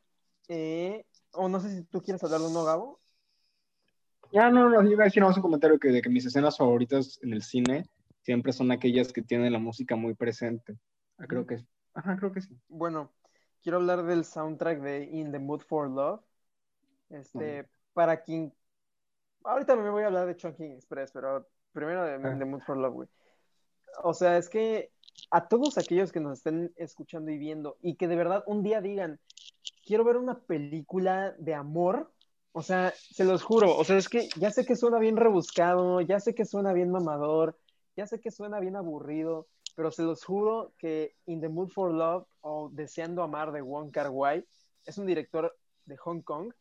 Este, trata de una, trata de, de dos personajes. Eh, la verdad no recuerdo muy bien sus nombres porque los nombres en las películas de Wong Kar Wai usualmente no son tan recordados, sino son recordados más bien por sus acciones y por cómo se comportan en la película. Entonces, digamos que tenemos al hombre y a la mujer, ¿no? Así, es una película de amor, así, de verdad, si quieren ver una película bonita, si les gustó, no sé, La La Land, o sea, cualquier película de amor, trata de que tenemos un hombre y una mujer. Blue Valentine. Ah, Blue Valentine, si les gustó Blue Valentine, si- o sea, Y Todo lo esta que está en mi lista. este... La tuve que ver dos veces porque la primera vez no me gustó. Es muy buena, güey. Es muy Es buena. muy buena, es muy buena. Trata, trata de In the Mood for Love de que tenemos a el hombre y a la mujer y eh, están llegando a vivir en el mismo de- en el mismo edificio al mismo tiempo, o sea, se mudan con un día de diferencia. Se, Vecinos. se mudan con un, con un día de diferencia, llegan al edificio, güey. Entonces, eh, el hombre casi siempre está solo, su esposa siempre está trabajando. Y el esposo de la mujer también siempre está trabajando. Entonces ellos se ven obligados como a convivir cada vez más y a encontrarse entre los pasillos de- de lo- del edificio, porque pues nunca estaban sus esposos, o sea, siempre se encuentran afuera buscando la comida y así. Todo esto en Hong Kong de 1960, creo, o sea, es la- una estética bellísima. Y, y entonces se encuentran cada vez más hasta que este, el hombre nota que la mujer tiene el bolso, el mismo bolso que tiene su esposa. Y la mujer nota que el hombre tiene la misma corbata que tiene su esposo. Ajá. Entonces se dicen así como de, ¿qué onda, no? O sea, ¿por qué tienes la misma bolsa que mi esposa y por qué tú tienes la corbata de mi esposo? O sea, entonces se dan cuenta de que el esposo de la mujer anda con la esposa del hombre. O sea, se, inter- se intercambian, este, se intercambian este, parejas Híjole. entonces ahora el hombre y la mujer quieren descubrir, quieren saber el por qué sus esposos se engañaron el uno con el otro. Y de eso trata In the Mood for Love. A esto, eh, es una película eh, de Hong Kong, o sea, está en idioma chino mandarín. No, no sé si está en chino mandarín o en cantonés, pero bueno, está en un idioma que no vamos a entender. Eh, a menos que hayan ido a la Queen. A menos que, a menos que hayan ido a la Queen Elizabeth. Este... sabes los números, ¿no? Sí. ¿Es una película del 2000 esa? Es una película del 2000. Sí, ya, es que la, estoy, la estoy poniendo en mi watchlist. Sí, güey, y es bellísima. Y a todo esto, o sea, es una estética, se los juro, bellísima. Y he visto fotos. Está, está hecha con una técnica en el que en toda la película casi siempre se visitan los mismos lugares. Se frecuentan los mismos lugares para que tú sientas que el tiempo no pasa. O sea, tú nada más sientes, o sea, tú solo ves que las cosas pasan y pasan, pero tú no, tú no, tú no vas sintiendo el tiempo hasta el final. Entonces, la música de esta película es tango tango, cantada por un hombre afroamericano. Este, sí, o sea, es una película hongkongiana con música latinoamericana, este, cantada por un hombre, creo que... ¿El tango no es español? No sé si es argentino o español. Creo que es argentino. Probablemente argentino y España se lo robó, como todo lo que hace. Entonces, bueno, ah, corrígeme si estoy equivocado, por favor. Este, y pues entonces toda la película tenemos unas canciones así súper llegadoras, o sea, suenan y los, o sea, asocias cuando la acabas de ver, o sea, yo la vi hace seis meses, siete meses, o sea, la vi cuando empecé a ver películas, o sea, también ahí les va, si, si quieren empezar a ver películas, ese director es muy bueno, Gabo me, Gabo me lo podrá confirmar, este, eh, porque son películas muy, muy padres, muy divertidas y realmente te adentran en lo que significa este, apreciar como apreciar, entre comillas, una película. Muy accesible. exacto, porque no se trata de decir, ah, un chiste, ah, una pelea, y que sí tienen, tienen momentos muy divertidos, tienen momentos muy entretenidos, pero más que nada es como la experiencia de estar viendo lo que estás viendo. Eh, entonces, tienes estas canciones que toda tu vida vas a asociar con ese momento, y se los confirmo porque antier estaba viendo otra película y, y los personajes van pasando cerca de un cine, ¿no? y se escucha la canción de In the Mood for Love. Y, en el mm. momento en el que suena así la primera nota, dices, no mames, ahí, está, ahí están pasando In the Mood for Love. Y luego en la, película que estaba viendo tiran una referencia In the Mood for Love y dices, ah, ok, ya entendí, o sea, sí lo estaban referenciando de verdad. Entonces, pues, son así una película que neta nunca se les va a olvidar y está en mi lista de favoritos, o sea, buenísima. Y luego ese mismo director también trabaja mucho con ese tipo de estética y con esas canciones. Ahora Gabo me ayudará a explicar el porqué de Chunking Express. Chunking Express tiene un soundtrack muy bueno de solo una canción. Güey, eh, me, odio la canción, güey. O sea, odio, odio, odio la canción California Dreaming. O sea, no es de que la odie, de que. Sí, pero ah, te entiendo, güey. Qué mala canción, pero no me gusta, güey. Y luego esta, esta película Junkin Express usa la misma canción de California Dreaming miles de veces, o sea, de verdad miles de veces. Me gustó mucho la película, pero ya estaba, ya estaba harto de la canción, pero hasta actualmente, en este momento, no he podido dejar de, atraer esa canción, güey, y me encuentro a mí mismo disfrutándolo porque... Exactamente. está muy curiosa la forma en la que lo usan, porque la canción se repite mucho y se convierte en parte de la personalidad del personaje, de uno de los personajes. Y luego en un punto de la película, la canción deja de sonar para dar paso a otra canción. Y la forma en la que asocias la canción con el personaje de una forma de tan fuertemente tienen un lazo tan estrecho que al momento en el que cambian la canción te das cuenta del el cambio que tuvo el personaje, el, desarrollo que tuvo y te puedes reflejar todo su arco argumental en ese solo momento.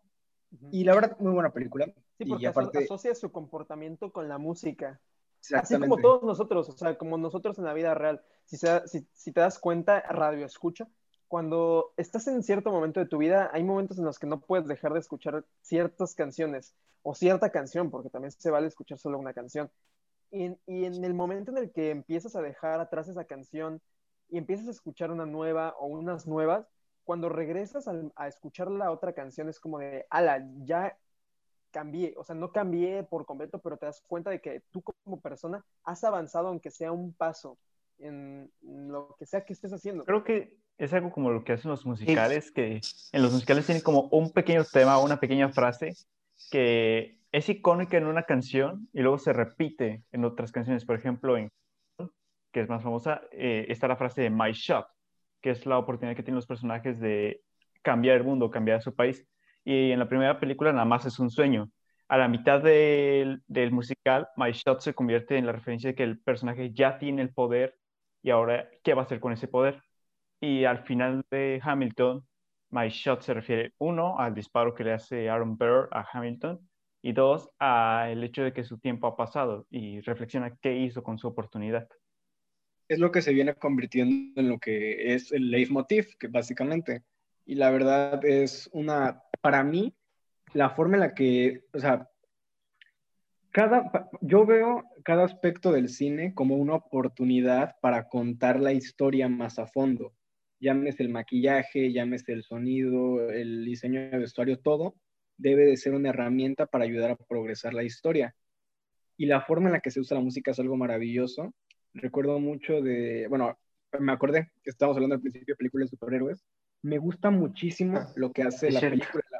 Me gusta muchísimo lo que hace la película de La Mujer Maravilla porque cuando salió en Batman v Superman, salió con un tema tremendo, potente, del cello eléctrico, que se volvió súper reconocible de la Mujer Maravilla del... Se volvió tan potente, y ese era el tema de la Mujer Maravilla. Y luego en la película de, en, su película individual, que son sus orígenes, ese tema suena por una versión instrumental y suave y por partes. No suena durante toda la película, solamente suena en pequeños momentos eh, como por ejemplo la primera vez que usa sus brazaletes, se escucha una versión muy lenta de ese tema. Y conforme va avanzando, vemos diferentes piezas. Y en la primera, en el primer momento, donde sale con el traje peleando en todo su esplendor, por fin sale el tema completo. O sea, ese es el momento en el que se convierte en la Mujer Maravilla. O sea, como que toda la película estábamos esperando escuchar el tema que ya conocíamos y cuando por fin lo ponen en su esplendor, ya es el momento en que brilla y es una forma muy, muy oh, padre. Oh, mira, güey, tan solo hablemos de. De. De escuela de rock. De Call Me By Your O sea, de escuela de rock, toda la película estamos esperando a que la niña esta cantara y en el último concierto suelta la voz. Uf. Escuela de Rock es la mejor película musical. Fíjate, Escuela de Rock tiene momentos geniales porque desde que empieza a enseñarles hasta, o sea, si te das cuenta, empieza con él enseñándoles a tocar poquito a poquito, o sea, porque ellos ya sabían tocar, ¿no? Pero les empieza a enseñar como lo que es el rock. Sí. Y desde esa escena en la que se va construyendo poco a poco, junto con la actuación de Jack Black, o sea, se ve como él de verdad ama la música. Y luego te pasas, y luego te pasas al final de la película, donde están entrenando, eh, están este, ensayando en casa del profe, ya relajados todos, güey, ya, o sea, todos ya agarran el instrumento con comodidad o sea, ya, o sea, están como todos en paz, ya después del concierto, entonces ahí sí ves como el, de verdad el crecimiento que tuvieron todos los personajes como banda y como músicos, porque es un momento en el que ya pasó el concierto, ¿sabes? O sea, ya pasó lo que, lo peor o mejor que te puede pasar. Entonces, ya en el, en el siguiente ensayo después de eso, es como ya de panas, güey. Y por eso es, es el final de la película, porque o sea, por eso el final de la película no es el concierto. O sea, por eso el final de la película es ellos tocando relax, güey, acá ya realizados, felices, güey, y ya, y ahí acaba, y está muy bien. Y... También, ah, no. No, no, ¿qué quieres decir? No, yo iba a decir que regresando a Chunkin Express, que no solamente el uso de la música de las canciones de California Dreaming y así es muy bueno, sino que la música, el score como tal, o sea, no lo puedo no lo puedo tararear porque no tiene como que un tema específico repetitivo que se escuche, pero es una música muy atmosférica. exacto, pero sí ahí tiene una. Ahí está, y te mete de lleno a la película, o sea, es una música muy atmosférica y te hace sentir lo que la, o sea, te hace sentir lo que la película te hace sentir porque es uno de los pilares principales y está ah, muy padre pues, tanto el uso como rápida. Este, Chunking Express trata de dos historias diferentes, literal. O sea, la película se divide en la primera historia, que es de un policía que acaba de terminar con su novia y se encuentra con una mujer misteriosa. Y la segunda mitad es de un policía que le acaban de romper el corazón porque su novia, su exnovia era una azafata. Entonces, a cada rato viajaba y no podía estar con él. Y de cómo empieza a quedar enamorado de una chica que trabaja en un restaurante. y esta chica es la que siempre está escuchando California Dreaming y pues es la que se vuelve el himno de la película, o sea, porque esta chava es como la representación de un personaje femenino súper wholesome, súper bonito, güey. Así. Como el Baby Driver, ¿no? Así La- como la una- es como. Que Silva. No, no, Ajá, no, no, no, es como si fuera una chica de ensueño, haz de cuenta, o sea, como, como, la, como la niña de la que, no sé, de la que Arik se enamora, que se encuentra en el restaurante por X o Y razón. Es que mira, Arik, ¿tú no, tú no has visto Chungking Express? Me sorprende. Es que No. pensé que ya la vi- no me acuerdo de qué película estabas hablando con Adrián la otra vez, pero bueno, es que lo que le decía a Adrián la otra vez Se va a es que acabar el tiempo, se se va a acabar es- esta película, bueno, es, ¿Cuánto el queda? personaje de- Un minuto. menos un minuto. Ah, caray. lo que iba a decir es que el, per- ese personaje del que se refiere Adrián, realmente ese personaje fue la, la pauta para Amelie. Sí, sé lo que Amelie es horrible. Cállate. Eh, de- Deberías de ver, estamos- deberías de ver Chunking Express, güey. acordemos de estar en desacuerdo, Literal, pero es, sí, como, es lo que tú dirías que es una waifu, por así decirlo. Es así, o sea, es literal como la personificación de lo que, de lo que tú como persona ves como así a una chica de ensueño. No debería Ari, ver ok, In the. Mood for Love, digo, es amor de vecinos. Yo creo que es más apto. Ya estamos de vuelta. Veamos. Pues veo las dos, no pasa nada. Dale, dale, Manuel, dale, Manuel. ¿No me ibas a hablar tú de Call Me By Your Name para cerrar? Pues si, si quieres, no, pues lo digo después ya para cerrar, el- pero di tú. Pues bueno, es que yo la neta sí escucho soundtracks de películas cuando leo un libro porque sí está, sí está bueno para ponerse en el mood. Por, por Ah, ejemplo, sí cuando... tienes mal hábito. No, eso a mí no me gusta escuchar música cuando leo, no me puedo concentrar. No, o sea, no música de canciones y eso, so- o sea, literal las bandas No, sonoras. ningún tipo de música, con ningún tipo de música me puedo concentrar. No sé, pero la neta, oír los libros de, Ben- bueno, más bien leer los libros de Benjamin L. Sáenz mientras escuchas el soundtrack de Logan o de Ford contra Ferrari, que es el mismo güey. Entonces ¿De es un trip bien cabrón. El de De Logan, el de Logan, raros. Sí. Literal, Ema- Emanuel, el de los gustos raros, saquen, saquen el soundtrack Logan raros. para leer un libro gay. No, el- bueno, sí. a mí, no, no- no les ha pasado? Yo, yo ya le, le, le he contado mil veces esto a Arik y Arik como que siempre, como Arik nunca me cree, siempre es de, sí, Gabriel, mira, te están hablando ahí, vete a dormir. Eh, ¿Nunca les ha pasado que están escuchando música y como que ya sea su entorno, eh, el ruido de su entorno qué vas a decir. O lo que pasa a su alrededor va con lo que está, sea, Ay, no, se trabó. pero por ejemplo, ¿no es la canción de Star- el, de- el tema de Rey del episodio 7 y se subió un vato al camión a tocar unas cosas que son como que con el palo como que le rasca, no sé cómo se llama, güey. Güiro. El güiro, sí, gracias. Güey, te lo juro que iba al beat de la canción, güey, te Güey, lo juro. ¿te quieres que te explique por qué pasa eso? ¿Por qué? Porque tu cerebro busca asociaciones, sí. No, no, no, güey, porque las canciones Eh, usualmente están, porque, porque las canciones Ari, usualmente están, están a un tiempo de no 4 peleen. de 4. Entonces tu corazón, por lo tanto, late el mismo ritmo del que muchas canciones lo hacen. Por lo tanto, las canciones que tocan en la calle o los pasos de las personas están a un ritmo de 4 por 4. Entonces, si te das cuenta, todo va 1, 2, 3, 4, 1, 2, 3. O puede ir más rápido, o puede ir más lento, pero todo va a un ritmo. Sí, Ah, va a un ritmo. Entonces, explicando hacer Está bien música? difícil, ¿eh? ¿Qué? Eso de cambiar el ritmo así como lo hiciste está... entonces, este, Es baterista, güey, déjalo. Ajá, o sea, se nota, por, se nota. por- o sea, eso yo me lo explicaron pues cuando era morrito, güey, porque me dicen, tu corazón late a cierta velocidad. Entonces, vas, cam- vas, vas subiendo, así conforme vas este, cambiando la intensidad o puedes ir bajando. Entonces, así la música más fácil de tocar, pues es la que va a un ritmo normal, porque va al ritmo de tu corazón y va al ritmo del corazón de las otras personas. Por eso ¿Y las canciones... a una... Ah, bueno. No, y aparte, Gabriel al- alucina con que está muy musical. Por eso, por eso las canciones de TikTok son tan, o sea, por eso las canciones como la de Dua Lipa, la que se hizo muy famosa ahorita, la de... O sea, va, va a un cierto ritmo que va con, o sea, que a tu corazón le gusta. Como en la película esa de danza de... No, danza, no La de Zac Efron. Ah, la película de Zac Efron que nadie vio, pero que todos comparten el video de Facebook. sí, yo sí la vi, yo sí la vi. ¿Cuál, cuál, cuál, Yo sí la vi, güey, yo La, de- sí la de We Are Your Friends. Ah, ya, ya, ya. Ahí te explica, Ah. ahí te explica literalmente. Es una, es una explicación rápida de por qué la música, o sea, por, por qué en los festivales de música, de así de música, de, de- ¿cómo se dice? No, no, es música house y así, ajá, electrónica, house y todo eso. de por qué toda la gente está como al mismo ritmo. Es porque está la música al ritmo de, de cómo va su corazón y así. Entonces, pues eso, por eso, por eso el señor del Guiro tocaba el mismo ritmo que, la, que el tema de Rey. O sea, Pero no solamente era el mismo ritmo, Adrián era la misma velocidad, pero bueno, ya. ya Güey, no, Mira, Que este, que este capítulo se llame El Señor del Guiro, por favor. señor del Guiro. mira, el tema, el tema, la balada del Guiro. también, Super güiro, porque también hablamos de superhéroes. También los soundtracks de Ghibli son un trip bien Mm. bonitos, sobre todo los que hace, bueno, especialmente los que hace Yo His- Hisashi. Yo ¿De? Hisaishi. Yo Hisaishi. O sea, es el que hace el, los soundtracks de más Ghibli. famosa. De Sí, de Ghibli. el del Castigo Vagabundo. El que, o sea, creo que es el mismo, güey, el del Castigo Vagabundo, la Princesa Kaguya, Spirited Away, y mi favorito es el de El viento se levanta.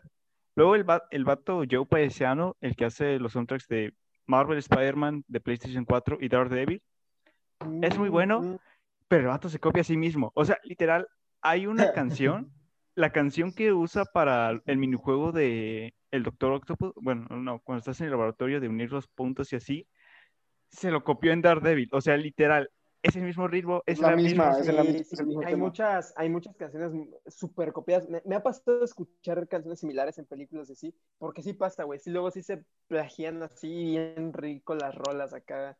Sí se nota. De hecho, tengo entendido que para cuando hacen una película, las productoras como que ponen una canción de referencia en la edición así bruta para, que, le- para que el compositor sepa qué es lo que el director quiere. Sí. O sea, música que... ¿Eh? Se llama música temp, pero no, no es de temporal, es de temp, de como, no me acuerdo qué era, pero ajá, es temp. Ajá. Ah, como, bueno, para se- como para sentar el mood, ¿no? La- Ándale. la sí, Sí, haz algo así. Ya. Por ejemplo, ahora sí, no sé si ya quieran cerrar o quieran comentar. Yo quiero decir que el soundtrack, no sé quién haya hecho el soundtrack del Spider-Man Miles Morales, pero está perrísimo porque se siente, o sea, se siente como el tema de Spider-Man del PlayStation 4, pero aparte de que es ligeramente diferente, otra vez. no, es el mismo. Es el mismo. Ah, ok, bueno, pues, o sea, se siente, o sea, ¿cómo te lo digo? Se siente como el mismo tema, pero no es exactamente el mismo tema de Spider-Man. vendieron Y además de eso, además de eso, está el hecho de que le mete estos beats de hip hop y todo eso, de los, o sea, se siente muy, muy padre lo que le... Y aparte, hace lo mismo que hace Spider-Verse. Hay, hay tres canciones originales para, la, para el videojuego, que la, la neta se las recomiendo mucho. Y hace lo mismo que hace Spider-Verse, de que toma una, mus- toma una de las canciones y la ponen en, una escena, pero no solamente suena la canción, sino que le mete instrumental, por ejemplo, What's Up Danger, no es la misma, la que escuchas en el Spotify no es la misma que suena en la película, porque en la película, aparte de la canción, encima le ponen el tema de, de la película de Spider-Verse y se fusionan de una forma Ah, genial. Sí. Sí, Y sí, el sí. videojuego es algo similar, porque toman la canción y encima le ponen más música y queda muy, muy perro. Y pues sí, está, está- está chido. No se me ocurren más ejemplos de películas que hagan cosas similares, pero está muy chido cuando hacen eso.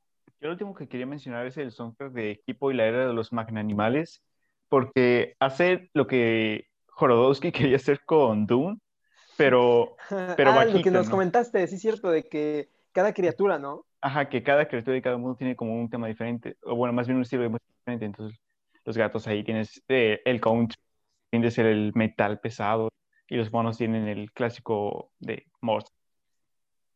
Eso También es Nice. otro tipo de, de uso A mí de un soundtrack así, un soundtrack que diría me cambió la vida, ni siquiera fue una película, es del Circo du Soleil. Es que ¿A el soundtrack, sí, tuve la oportunidad de ir a Cancún eh, cuando estaba el Circo du Soleil y compré el disco, o sea, aquí lo tengo, se Ah, no llama manches. No manches, sí. eh, se llama Joya. Está Ah, sí, O sea- yo también fui. La música es muy buena. buenísima, o sea, qué maravilla, cuántos instrumentos tan raros agarraron, instrumentos de todos lados, de todo, de todo, o sea, internacionalmente tenía de todo y está muy, muy padre. O sea, y es que no solo eso, en ese mismo, en este mismo evento estaban tocando unos chavos llamados Arpazón, que también me compré su disco porque, Wow. qué- Wow. o sea, todo mi dinero me lo gasté en estos dos discos, porque estos dos discos cambiaron mi vida y cómo seguro estaban carísimos. En Cancún todo te cuesta caro. Güey, Sí, ya sí, sé sí, qué no. pedo. Tuve que acuerdo- pedirle un préstamo a mi papá de que, oye, ¿me das permiso para comprarme estos discos? Güey, y te cuando lo pago en la fui- casa. Cuando fui a. Yo pago la luz. Cuando fuimos a eso del circo, creo que fue el año pasado. Ajá, creo que fue en, en verano el año pasado que fuimos. Estuvo bien chistoso porque nosotros la agarramos de que había una super oferta. Está bien chistoso porque íbamos, había puro gringo ahí, güey. Puro gringo así súper bien vestido, blanco del alto de ciudad. Y me acuerdo porque había un restaurante llenísimo. Y pues dijimos, no, pues como que hace hambre, ¿no? Vamos a ver qué comemos. Nos acercamos.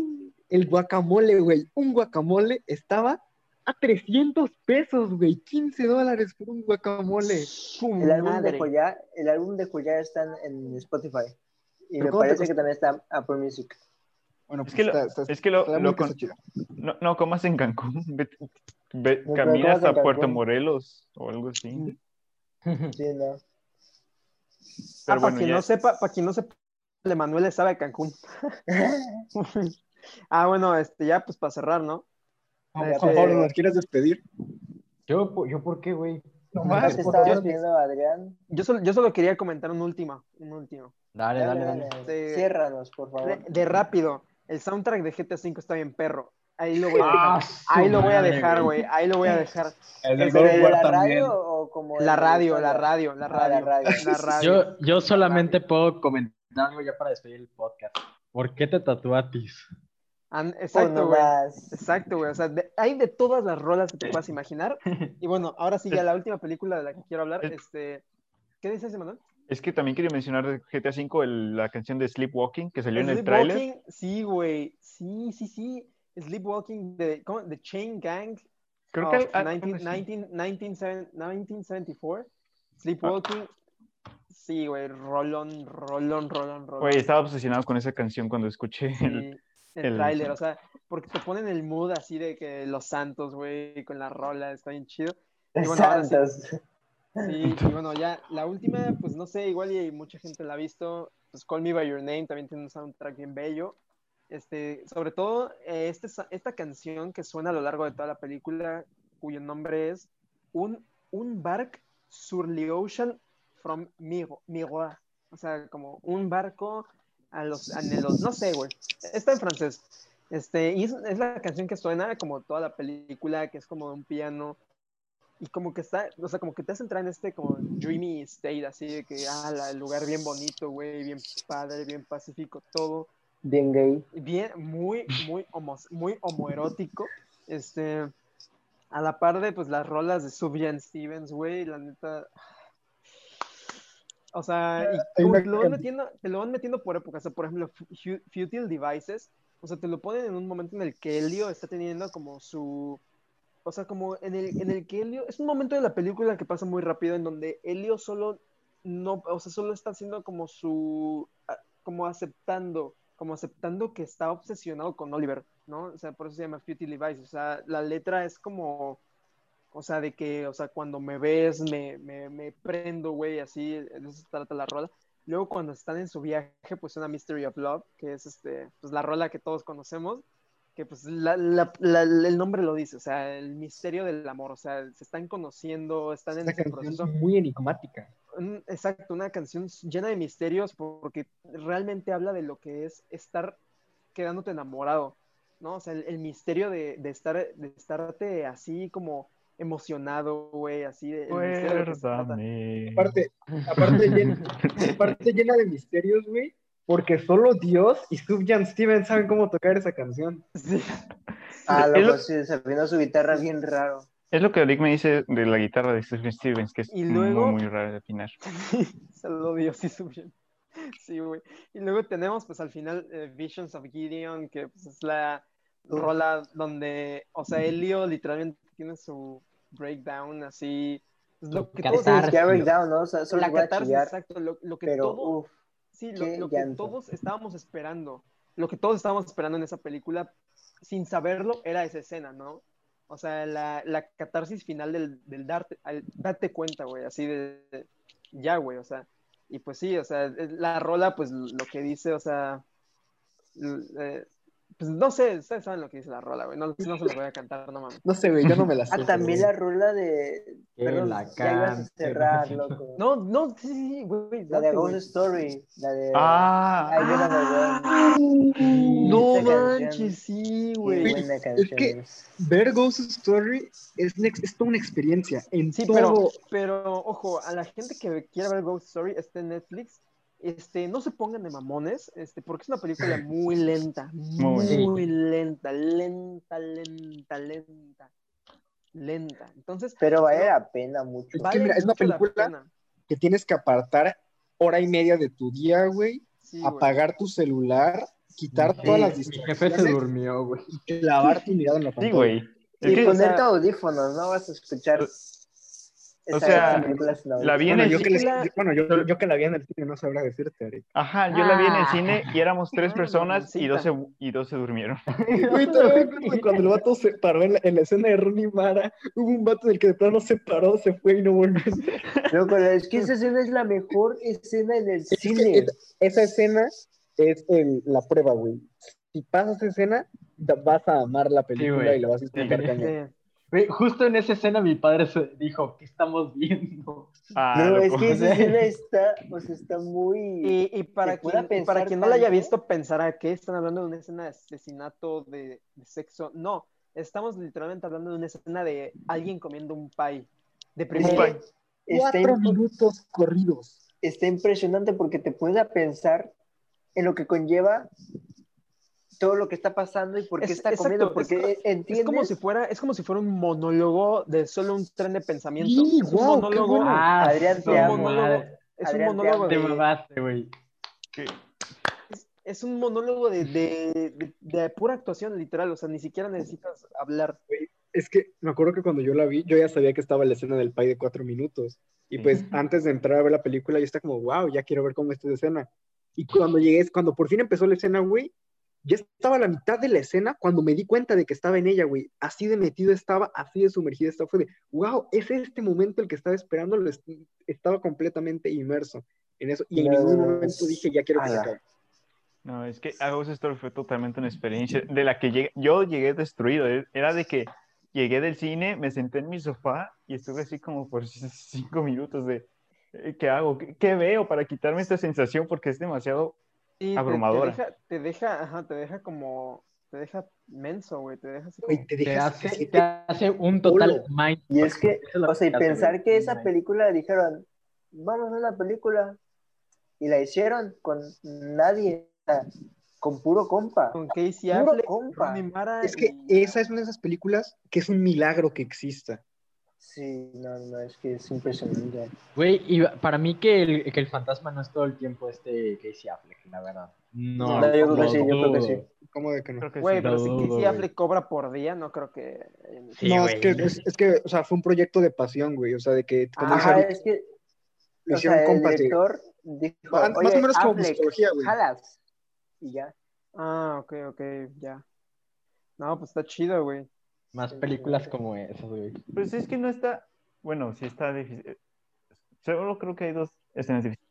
Está cuando se abre la puerta al otro mundo y cuando es el Esa futuro. escena sí me, sí, sí me dejó así como menso, güey. Güey, yo, yo también. Colores. No, no, no puedo describir lo que sentí en esa escena. Pero la música, es que la canción es lo mejor. Yo creo que Sí. la canción Sí, es lo la mejor. canción es la mejor, güey. Deja tú O sea, la esa fue mi- esa fue mi fotografía, el mensaje, favorita, el creo. monólogo. No, ¿Tú crees que lo mejor que sale de la película es la canción? Sí, Sí. yo sí. No, es que ya Yo no sí. O sea, sé. no, yo no me yo no podría yo, yo siento que, es el, yo parte siento del que es todo. el sentimiento que, pro- que, que provoca, o sea, está, está, o sea, porque la canción suena ya en un momento avanzado en la película, entonces ya sabes lo que significa. Y no sé, güey, es un momento acá súper, o sea, darte- Creo que no puedes extraer nada de la esa- película. de darte cuenta de que esa persona ya no va a volver, güey, ¿sabes? De que estás viendo cómo él está viendo, ¿no? Bestia, güey. A la loco, es No, que, güey, es, es una hora muy tarde para pensar en eso, güey. a la lo- es que recordar que no vuelve, e- eso sí es, está, está denso, me deja así. Pero es que la, la canción no sé si es lo mejor que produce la película, pero definitivamente es con lo que te quedas, o sea, tienes esta canción y tiene mucho significado y aparte está perrísima, pues obviamente... Está muy Es bueno. lo que yo decía, es que no creo que puedas extraer una sola cosa de la película. No puedes decir la fotografía está muy perra, la música está muy perra. Yo creo que no hay otra forma de tomarla más como un todo. No se puede decir esto fue lo mejor porque cada parte es crucial para el todo de la película. Concurro. Y por eso la música es mejor. Está muy buena. Pero ya, ahora sí para, ahora sí Yo- para cerrar. yo sí la tuve que volver a ver. ¿sí? Yo no la he vuelto a ver, Sí, porque- la pero porque. Porque la, la vi, la vi por primera vez cuando aún no le entraba mucho a las películas. Cuando todavía no le sabías al chicos. Sí, sí, entonces como que, como que dije, ¿y esto qué, güey? Pero la volví a ver hace poco, güey, o sea, tendrá como un mes. Y dije, Bueno, ya para cerrar. Bueno, ¿vas- ¿ibas a decir algo? ¿No? No, no, ¿A güey, quién ya. le hablas? Sí, No, Adrián. Es que, es que pensé escuchar a Adrián, ya estoy aún, ten- alucinando. aún esto. podría seguir hablando de música en películas. Aquí, es más, váyanse, yo sí, no, es cierto. Yo nada más quería decir que, que me me acordé, güey, me gusta mucho la música de la vida inmoral de la pareja ideal, pero hay una escena en específico, una canción específica de Julieta Venegas. El tema se llama Soy virgen y soy leal, que es, son dos instrumentos nada más, piano y violín. Ay, güey, pero es que si ya te vas a meter con Tu el... mero mole, dicen. O sea, güey, Exactamente. tu mamá también, o sea, con la rola, o sea, en el momento épico de la película, o sea, en el momento en el que se dicen, y a tu mamá también, güey. O sea, en ese momento es el momento más épico de la película, güey. y En ese momento, esta chava pone la canción del Buki en la rocola, güey, y es Sí, como, sí, sí. o sea, y entras así como en otra parte, o sea, entras como en un apartado completamente diferente de lo que estabas viendo, ¿no? No, no empezó. También Sí, si nos queremos Amarte ir- duele tiene.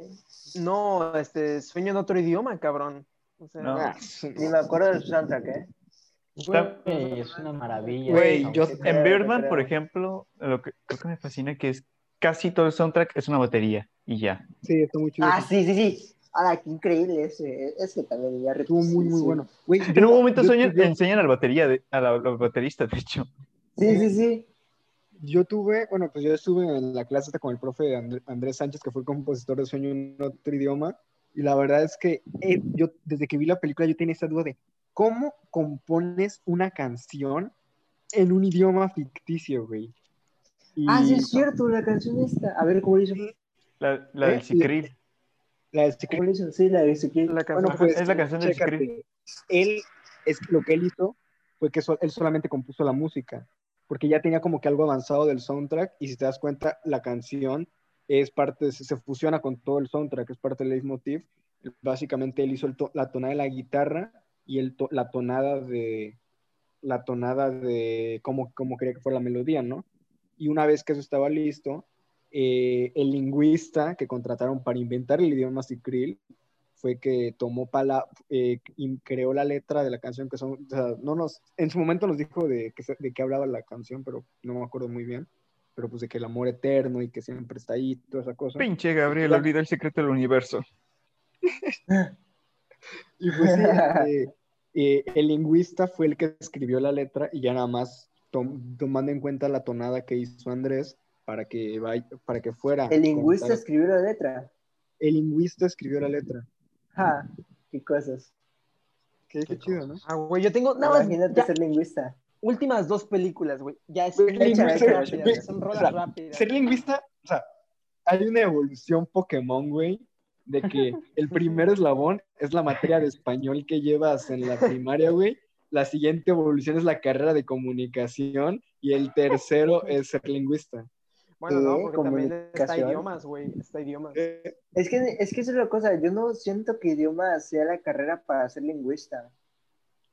¿No? Porque no sé, idiomas, en idiomas aprendes los idiomas, este, pues, eurocentristas, inglés, italiano, alemán, a lo mucho, francés tal vez. Pero no te enseñan como tal a cómo se forma un idioma, te enseñan a Ah, hablarlo y así, a entenderlo y a traducirlo. Ya. Pero no, no te enseñan cuáles son como las leyes dentro de lo que conforma un idioma o cómo es que se crea Ya, o un sea, las idioma. leyes- ahora sí que la comunicación. Güey, Bueno, la, Es que la eso neta, tampoco lo aprendo yo. o últimas- sea, no. quería, quería hablar de unas últimas dos películas, pero... Échalas, échalas. No, no, no, ¿qué ibas a decir, Emanuel? Emanuel iba a decir algo. es que yo, o sea, en mi experiencia pienso que aprender un idioma está muy bonito y sobre todo cuando aprendes uno de, por ejemplo, un africano, uno del Medio Oriente y uno asiático, como te, ab- te abre las fuerzas fácilmente para todos los demás idiomas. Por ejemplo, si sabes español e inglés, fácilmente aprendes alemán. Alemán. Y ya, eso es, eso es todo. Está, está muy bonito. Aprendan otro idioma, banda. Bueno, ahora sí, No francés. sea, estaría Ah, chido aprender, este- por ejemplo, maya o Ándale, sí. Ah, güey, yo me acuerdo, No los que Yo- todos hablan. El, el azteca es náhuatl, creo. yo conocí a, a una persona que habla, no, creo que era maya, que era un, un pastor de una iglesia maya. Lo conocí y nos contó, o sea, es algo, se me hizo súper bonito que me dijo que, no me acuerdo qué idioma era, la verdad no, no voy a decir un idioma porque no, para no equivocarme, pero que, me acuerdo que no- nos dijo que en ese idioma no había una palabra tal cual como para te quiero o te amo. Y que la traducción literal de lo que usaban para decir te amo, la traducción literal es tu alma y mi alma están entrelazadas. A la madre. Y se me hace algo muy bonito. Güey, ¿sabes qué es lo chingón de mi otro idioma? Es que sí fui a ver la película por el idioma, o sea, por esto del cibril y la lengua que estaba desapareciendo, o sea, ese trama me atrapó. Ay, dieron- que te llevaste una sorpresita. Me, me dieron que... Fue como de... Me dieron-. Loco, no, no hagas spoiler. Ah, bueno, le ponen un... ¿Eso- Emanuel fue de vine buscando bronce y encontré oro. Ah, bueno, ya, ya les quiero hablar de lo último, ya. Ya, Ya, ahora sí, ya para, ya para ir- irnos a dormir. para irnos a dormir. Ok, bueno, este, la primera es El cementerio de esplendor de Api, eh, el que les hablaba Apichatpong with Sarakul, un director tailandés, que la película trata de que hay 10 soldados que están dormidos en unas camas en una escuela, porque Claro. no hay hospitales en el pueblo, porque el hospital, el hospital lo derrumbaron, güey. Este, y están dormidos, tienen una enfermedad que no les permite despertarse. Entonces hay una espiritista que se pone en contacto con la doctora y le, y le dice, le explica. Ah, no, para, para todo esto, la doctora se encuentra con dos diosas de la cultura tailandesa, la verdad no sé cuál sea la religión, y esta diosa le explica wow. que le explica que estos 10 soldados no, no están enfermos, sino que ahora sí que la escuela donde estaban era un panteón, este, era un panteón de reyes, entonces que, no, que, en otra, rococó. y que en otra dimensión estaban liberando una batalla, una batalla eterna y que por eso los soldados estaban dormidos, porque los necesitaban les, les chupaba toda la energía. Entonces, al final, o sea, como que la película explora contexto político de, de- del, del abandono hacia la cultura que está teniendo Tailandia por su intento de convertirse en un gran país como Singapur y así, ¿no? O sea, toda esta modernización. Entonces, al final, suena una canción puramente instrumental, o sea, como súper alegre, pero melancólica, así como que te, o sea, como que te pone el sentimiento como de que pues ni pedo, literal, o sea, como, como que la canción significa ni pedo, así de que estos güeyes no van a despertar, no se puede hacer nada, porque hay grúas que están construyendo cosas y estas, eh, al final literalmente le dicen, este, este proyecto que están haciendo con las grúas es tan secreto que nadie de nosotros sabe qué van a construir ahí. Y ahí acaba la película, o sea, con esa canción y con ese statement y te dicen de que... pues, Ay, pedo. Dios. Y ya. Hoy, este, hoy- hoy aprendí que la, el objetivo de China es hacer que Taiwán deje de existir y se convierta Sí. parte de la República de China. Solo un Sí. dato por ahí. Sí, güey, sí, Taiwán está muy cabrón. Este, luego eh, está The, Ro- The Rocking Horseman, que la verdad voy a invitar a Gabo a que la vuelva a ver a la bestia, ya menos de 10 minutos, porque ya. Este, voy a invitar a- a Gabo a que la vuelva a ver porque este, aún sigue siendo un niño, entonces la va a tener que volver a ver porque no la entendió, estoy seguro. ¿No lo entendió Rob Estoy Horseman? seguro, estoy seguro ¿Cómo no le voy a entender a Rocky Horseman, güey? Que hay que entenderla, no es tan profunda. Estoy, es que estoy seguro que, estoy seguro que la tienes que volver a ver, güey. Estoy seguro. Me o sea, te- confirma, no lo entendió. O sea, te, te- te lo estoy apostando. Vaya, te puedo apostar 100 varos. A O sea, la sí me gustó, pero no la no, quiero volver no, a ver. a, a que si la vuelves a ver en seis meses, después de ya, después de haber madurado, este, eh, te lo puedo apostar, güey. O sea, esa película significa lo que es hacer música y todo con una sola canción. O sea, como una canción te puede Ah, no atrapar sabes hacer tanto. música, dice. Este, que con una canción te puede atrapar tanto para el hecho de que quieras tú crear algo. O sea, está muy Pues sí, güey, pero también te la repitieron mil veces esa canción también, güey. Mira, ¿te gustó Chunking Express que también te mete una rola cada cinco, cada Sí, pero- minutos? Recuerdo la rola de Chunkin Express. Si me apuntaran con una arma y me dijeran, tarareame la rola de The Rocking Horseman, yo le diría, jálale. O sea, Eres- por eso te digo, eres un niño. Te lo no puedo voy- apostar. Pero bueno, ahora sí, vamos, vámonos a dormir. Yo no vuelvo a ver Burning, pana. Yo no. No, No, no, es que. Pero también te podría apostar que te puede gustar de nuevo. O sea, te, te es lo que, puedes la podrías- verdad- ¿Conoces podría Rocky darles Horseman? varo. Sí, de Mira, la verdad, yo no lo creo porque a pesar de que veo las películas, no solo, o sea, veo las películas como tú dices, de que hay que apreciarlas por el arte que es. A fin de cuentas, personalmente, yo lo que más busco en Bueno, una sí, película entretenimiento. es entretenimiento, güey. O sea, eso es el factor principal que yo busco. Muchas personas no están a favor, pero para mí eso es lo más, para mí es lo más importante de una película. Y Por Rocky ahora. Horseman no es una película Una que se entretenida. llama Por ahora. De que de que de que de que de que de que de que Sí, es esa. Sí. Pero Es que espera, mira, pan- Rocky es que- Horseman no es una película entretenida y la verdad no es, por- no es para mí por eso. pa- pero aparte, pana, o sea, el, el vato no ve películas seguido, todavía le va a pedir que vea otra, otra vez. La Una que no le gustó, otra vez. No, No, sí, güey. No, se va a Este, gastar Pero bueno, ahora sí, es de noche y ya llegué con René Franco. Ah, el soundtrack de Once está muy bueno, escúchenlo. Ah, cierto. ¿Cuál, cuál, cuál? Once. Ah, Once. pues. Está chida. Y próximamente el soundtrack de musicología. Ah, sí, ya, ya tengo lista la batería, güey. Me En quedó. proceso. Se ¿Quién viene? La batería, la, batería rolas Ya tengo casi la segunda. La segunda tiene un bajo, un bajo. De hecho, la estoy componiendo en bajo. ¡Ay, qué emoción! No, güey, la batería neta me gustó mucho cómo quedó. ¿Y No, saben, qué es lo mejor? ¿Saben qué es lo mejor? Que ni siquiera usé mi batería para hacerla. ¡Holo! No tienes, no tienes. Güey, Sí tengo, hizo aquí, como, está, aquí están mis platillos y todo, güey. Le güey. hizo como la de The Queen's Gambit, güey. Se acostó y en el cielo vio la batería, güey, y así la tocó. No, Me- pero Este, Tengo que ver cuando salga de Dama, creo. Eh, la- todas las rolas van a estar bien chidas y les vamos a preguntar cuál, es, cuál fue su rola favorita y cada uno va a tener una respuesta diferente porque todas están- van a estar muy chidas. por cierto, estaba Palbeto Pasillas, güey, que toca de la mierda, güey. Estaba Palbeto Pasillas. Sí, sí, sí. No, no, won- no wonder por qué te dejó Yuya, cabrón. La. Esta, esta va para Sidney Flanagan porque me explicó cómo, por, por qué usa su arco tan raro. Esta para Mira, es más, Suárez. es más, no wonder por qué te dejó Yuya, güey, y te cambió por el, por el mejor baterista de... No, es cierto. Por Siddhartha, güey. La neta, ese vato es una verga. Juanpi, ¿te acuerdas, Mon. Juanpi, ¿te acuerdas cuando fuimos a ver a Siddhartha? Uf, buenísimo. Qué bonito. Pues ahora sí. Enrique Bumburi, qué feo concierto de ese vato, eh. Güey, Caifanes-. Caifanes, también toca de la mierda en vivo, güey. Anda, hay que cerrar, hay que cerrar. Es, es que Randwick iba a ser el concierto que Caifanes. iba a dejar de decir que el único concierto al que he ido es el de Floricienta. Güey, ah, güey, The Neighborhood en vivo toca bien perro, cabrón. Sí, bueno, ahora güey. sí, No, este, Café Tacuba, una experiencia religiosa, lo juro. Güey, Sí, güey, sí. Dodi en vivo es mejor porque Orla Gatland le hace la, el acompañamiento de voz. es más, chinguenme esta, yo vi a Clairo en vivo, cabrones. Yo vi a Clairo en vivo en el Corona esta, Capital. güey. Yo vi al poderosísimo alemán en vivo. Ay, yo también. Yo fui a un concierto de Synapse, güey. Es más, yo vi, oh, ahí ya, ahí ya ganó Gabo. Yo vi al tri, yo vi al tri. Uf. Vi a, vi a Lord, a Clairo, a Gus Dapperton, güey, que ahorita le está petando por la rola de TikTok. Este, sí, güey, en el Corona Capital, qué pinche ofertón. Vi a Carlos Santana. Vi a, No. ¿viste a Carlos Santana. Vi a a la Carlos bestia, güey, estás bendito.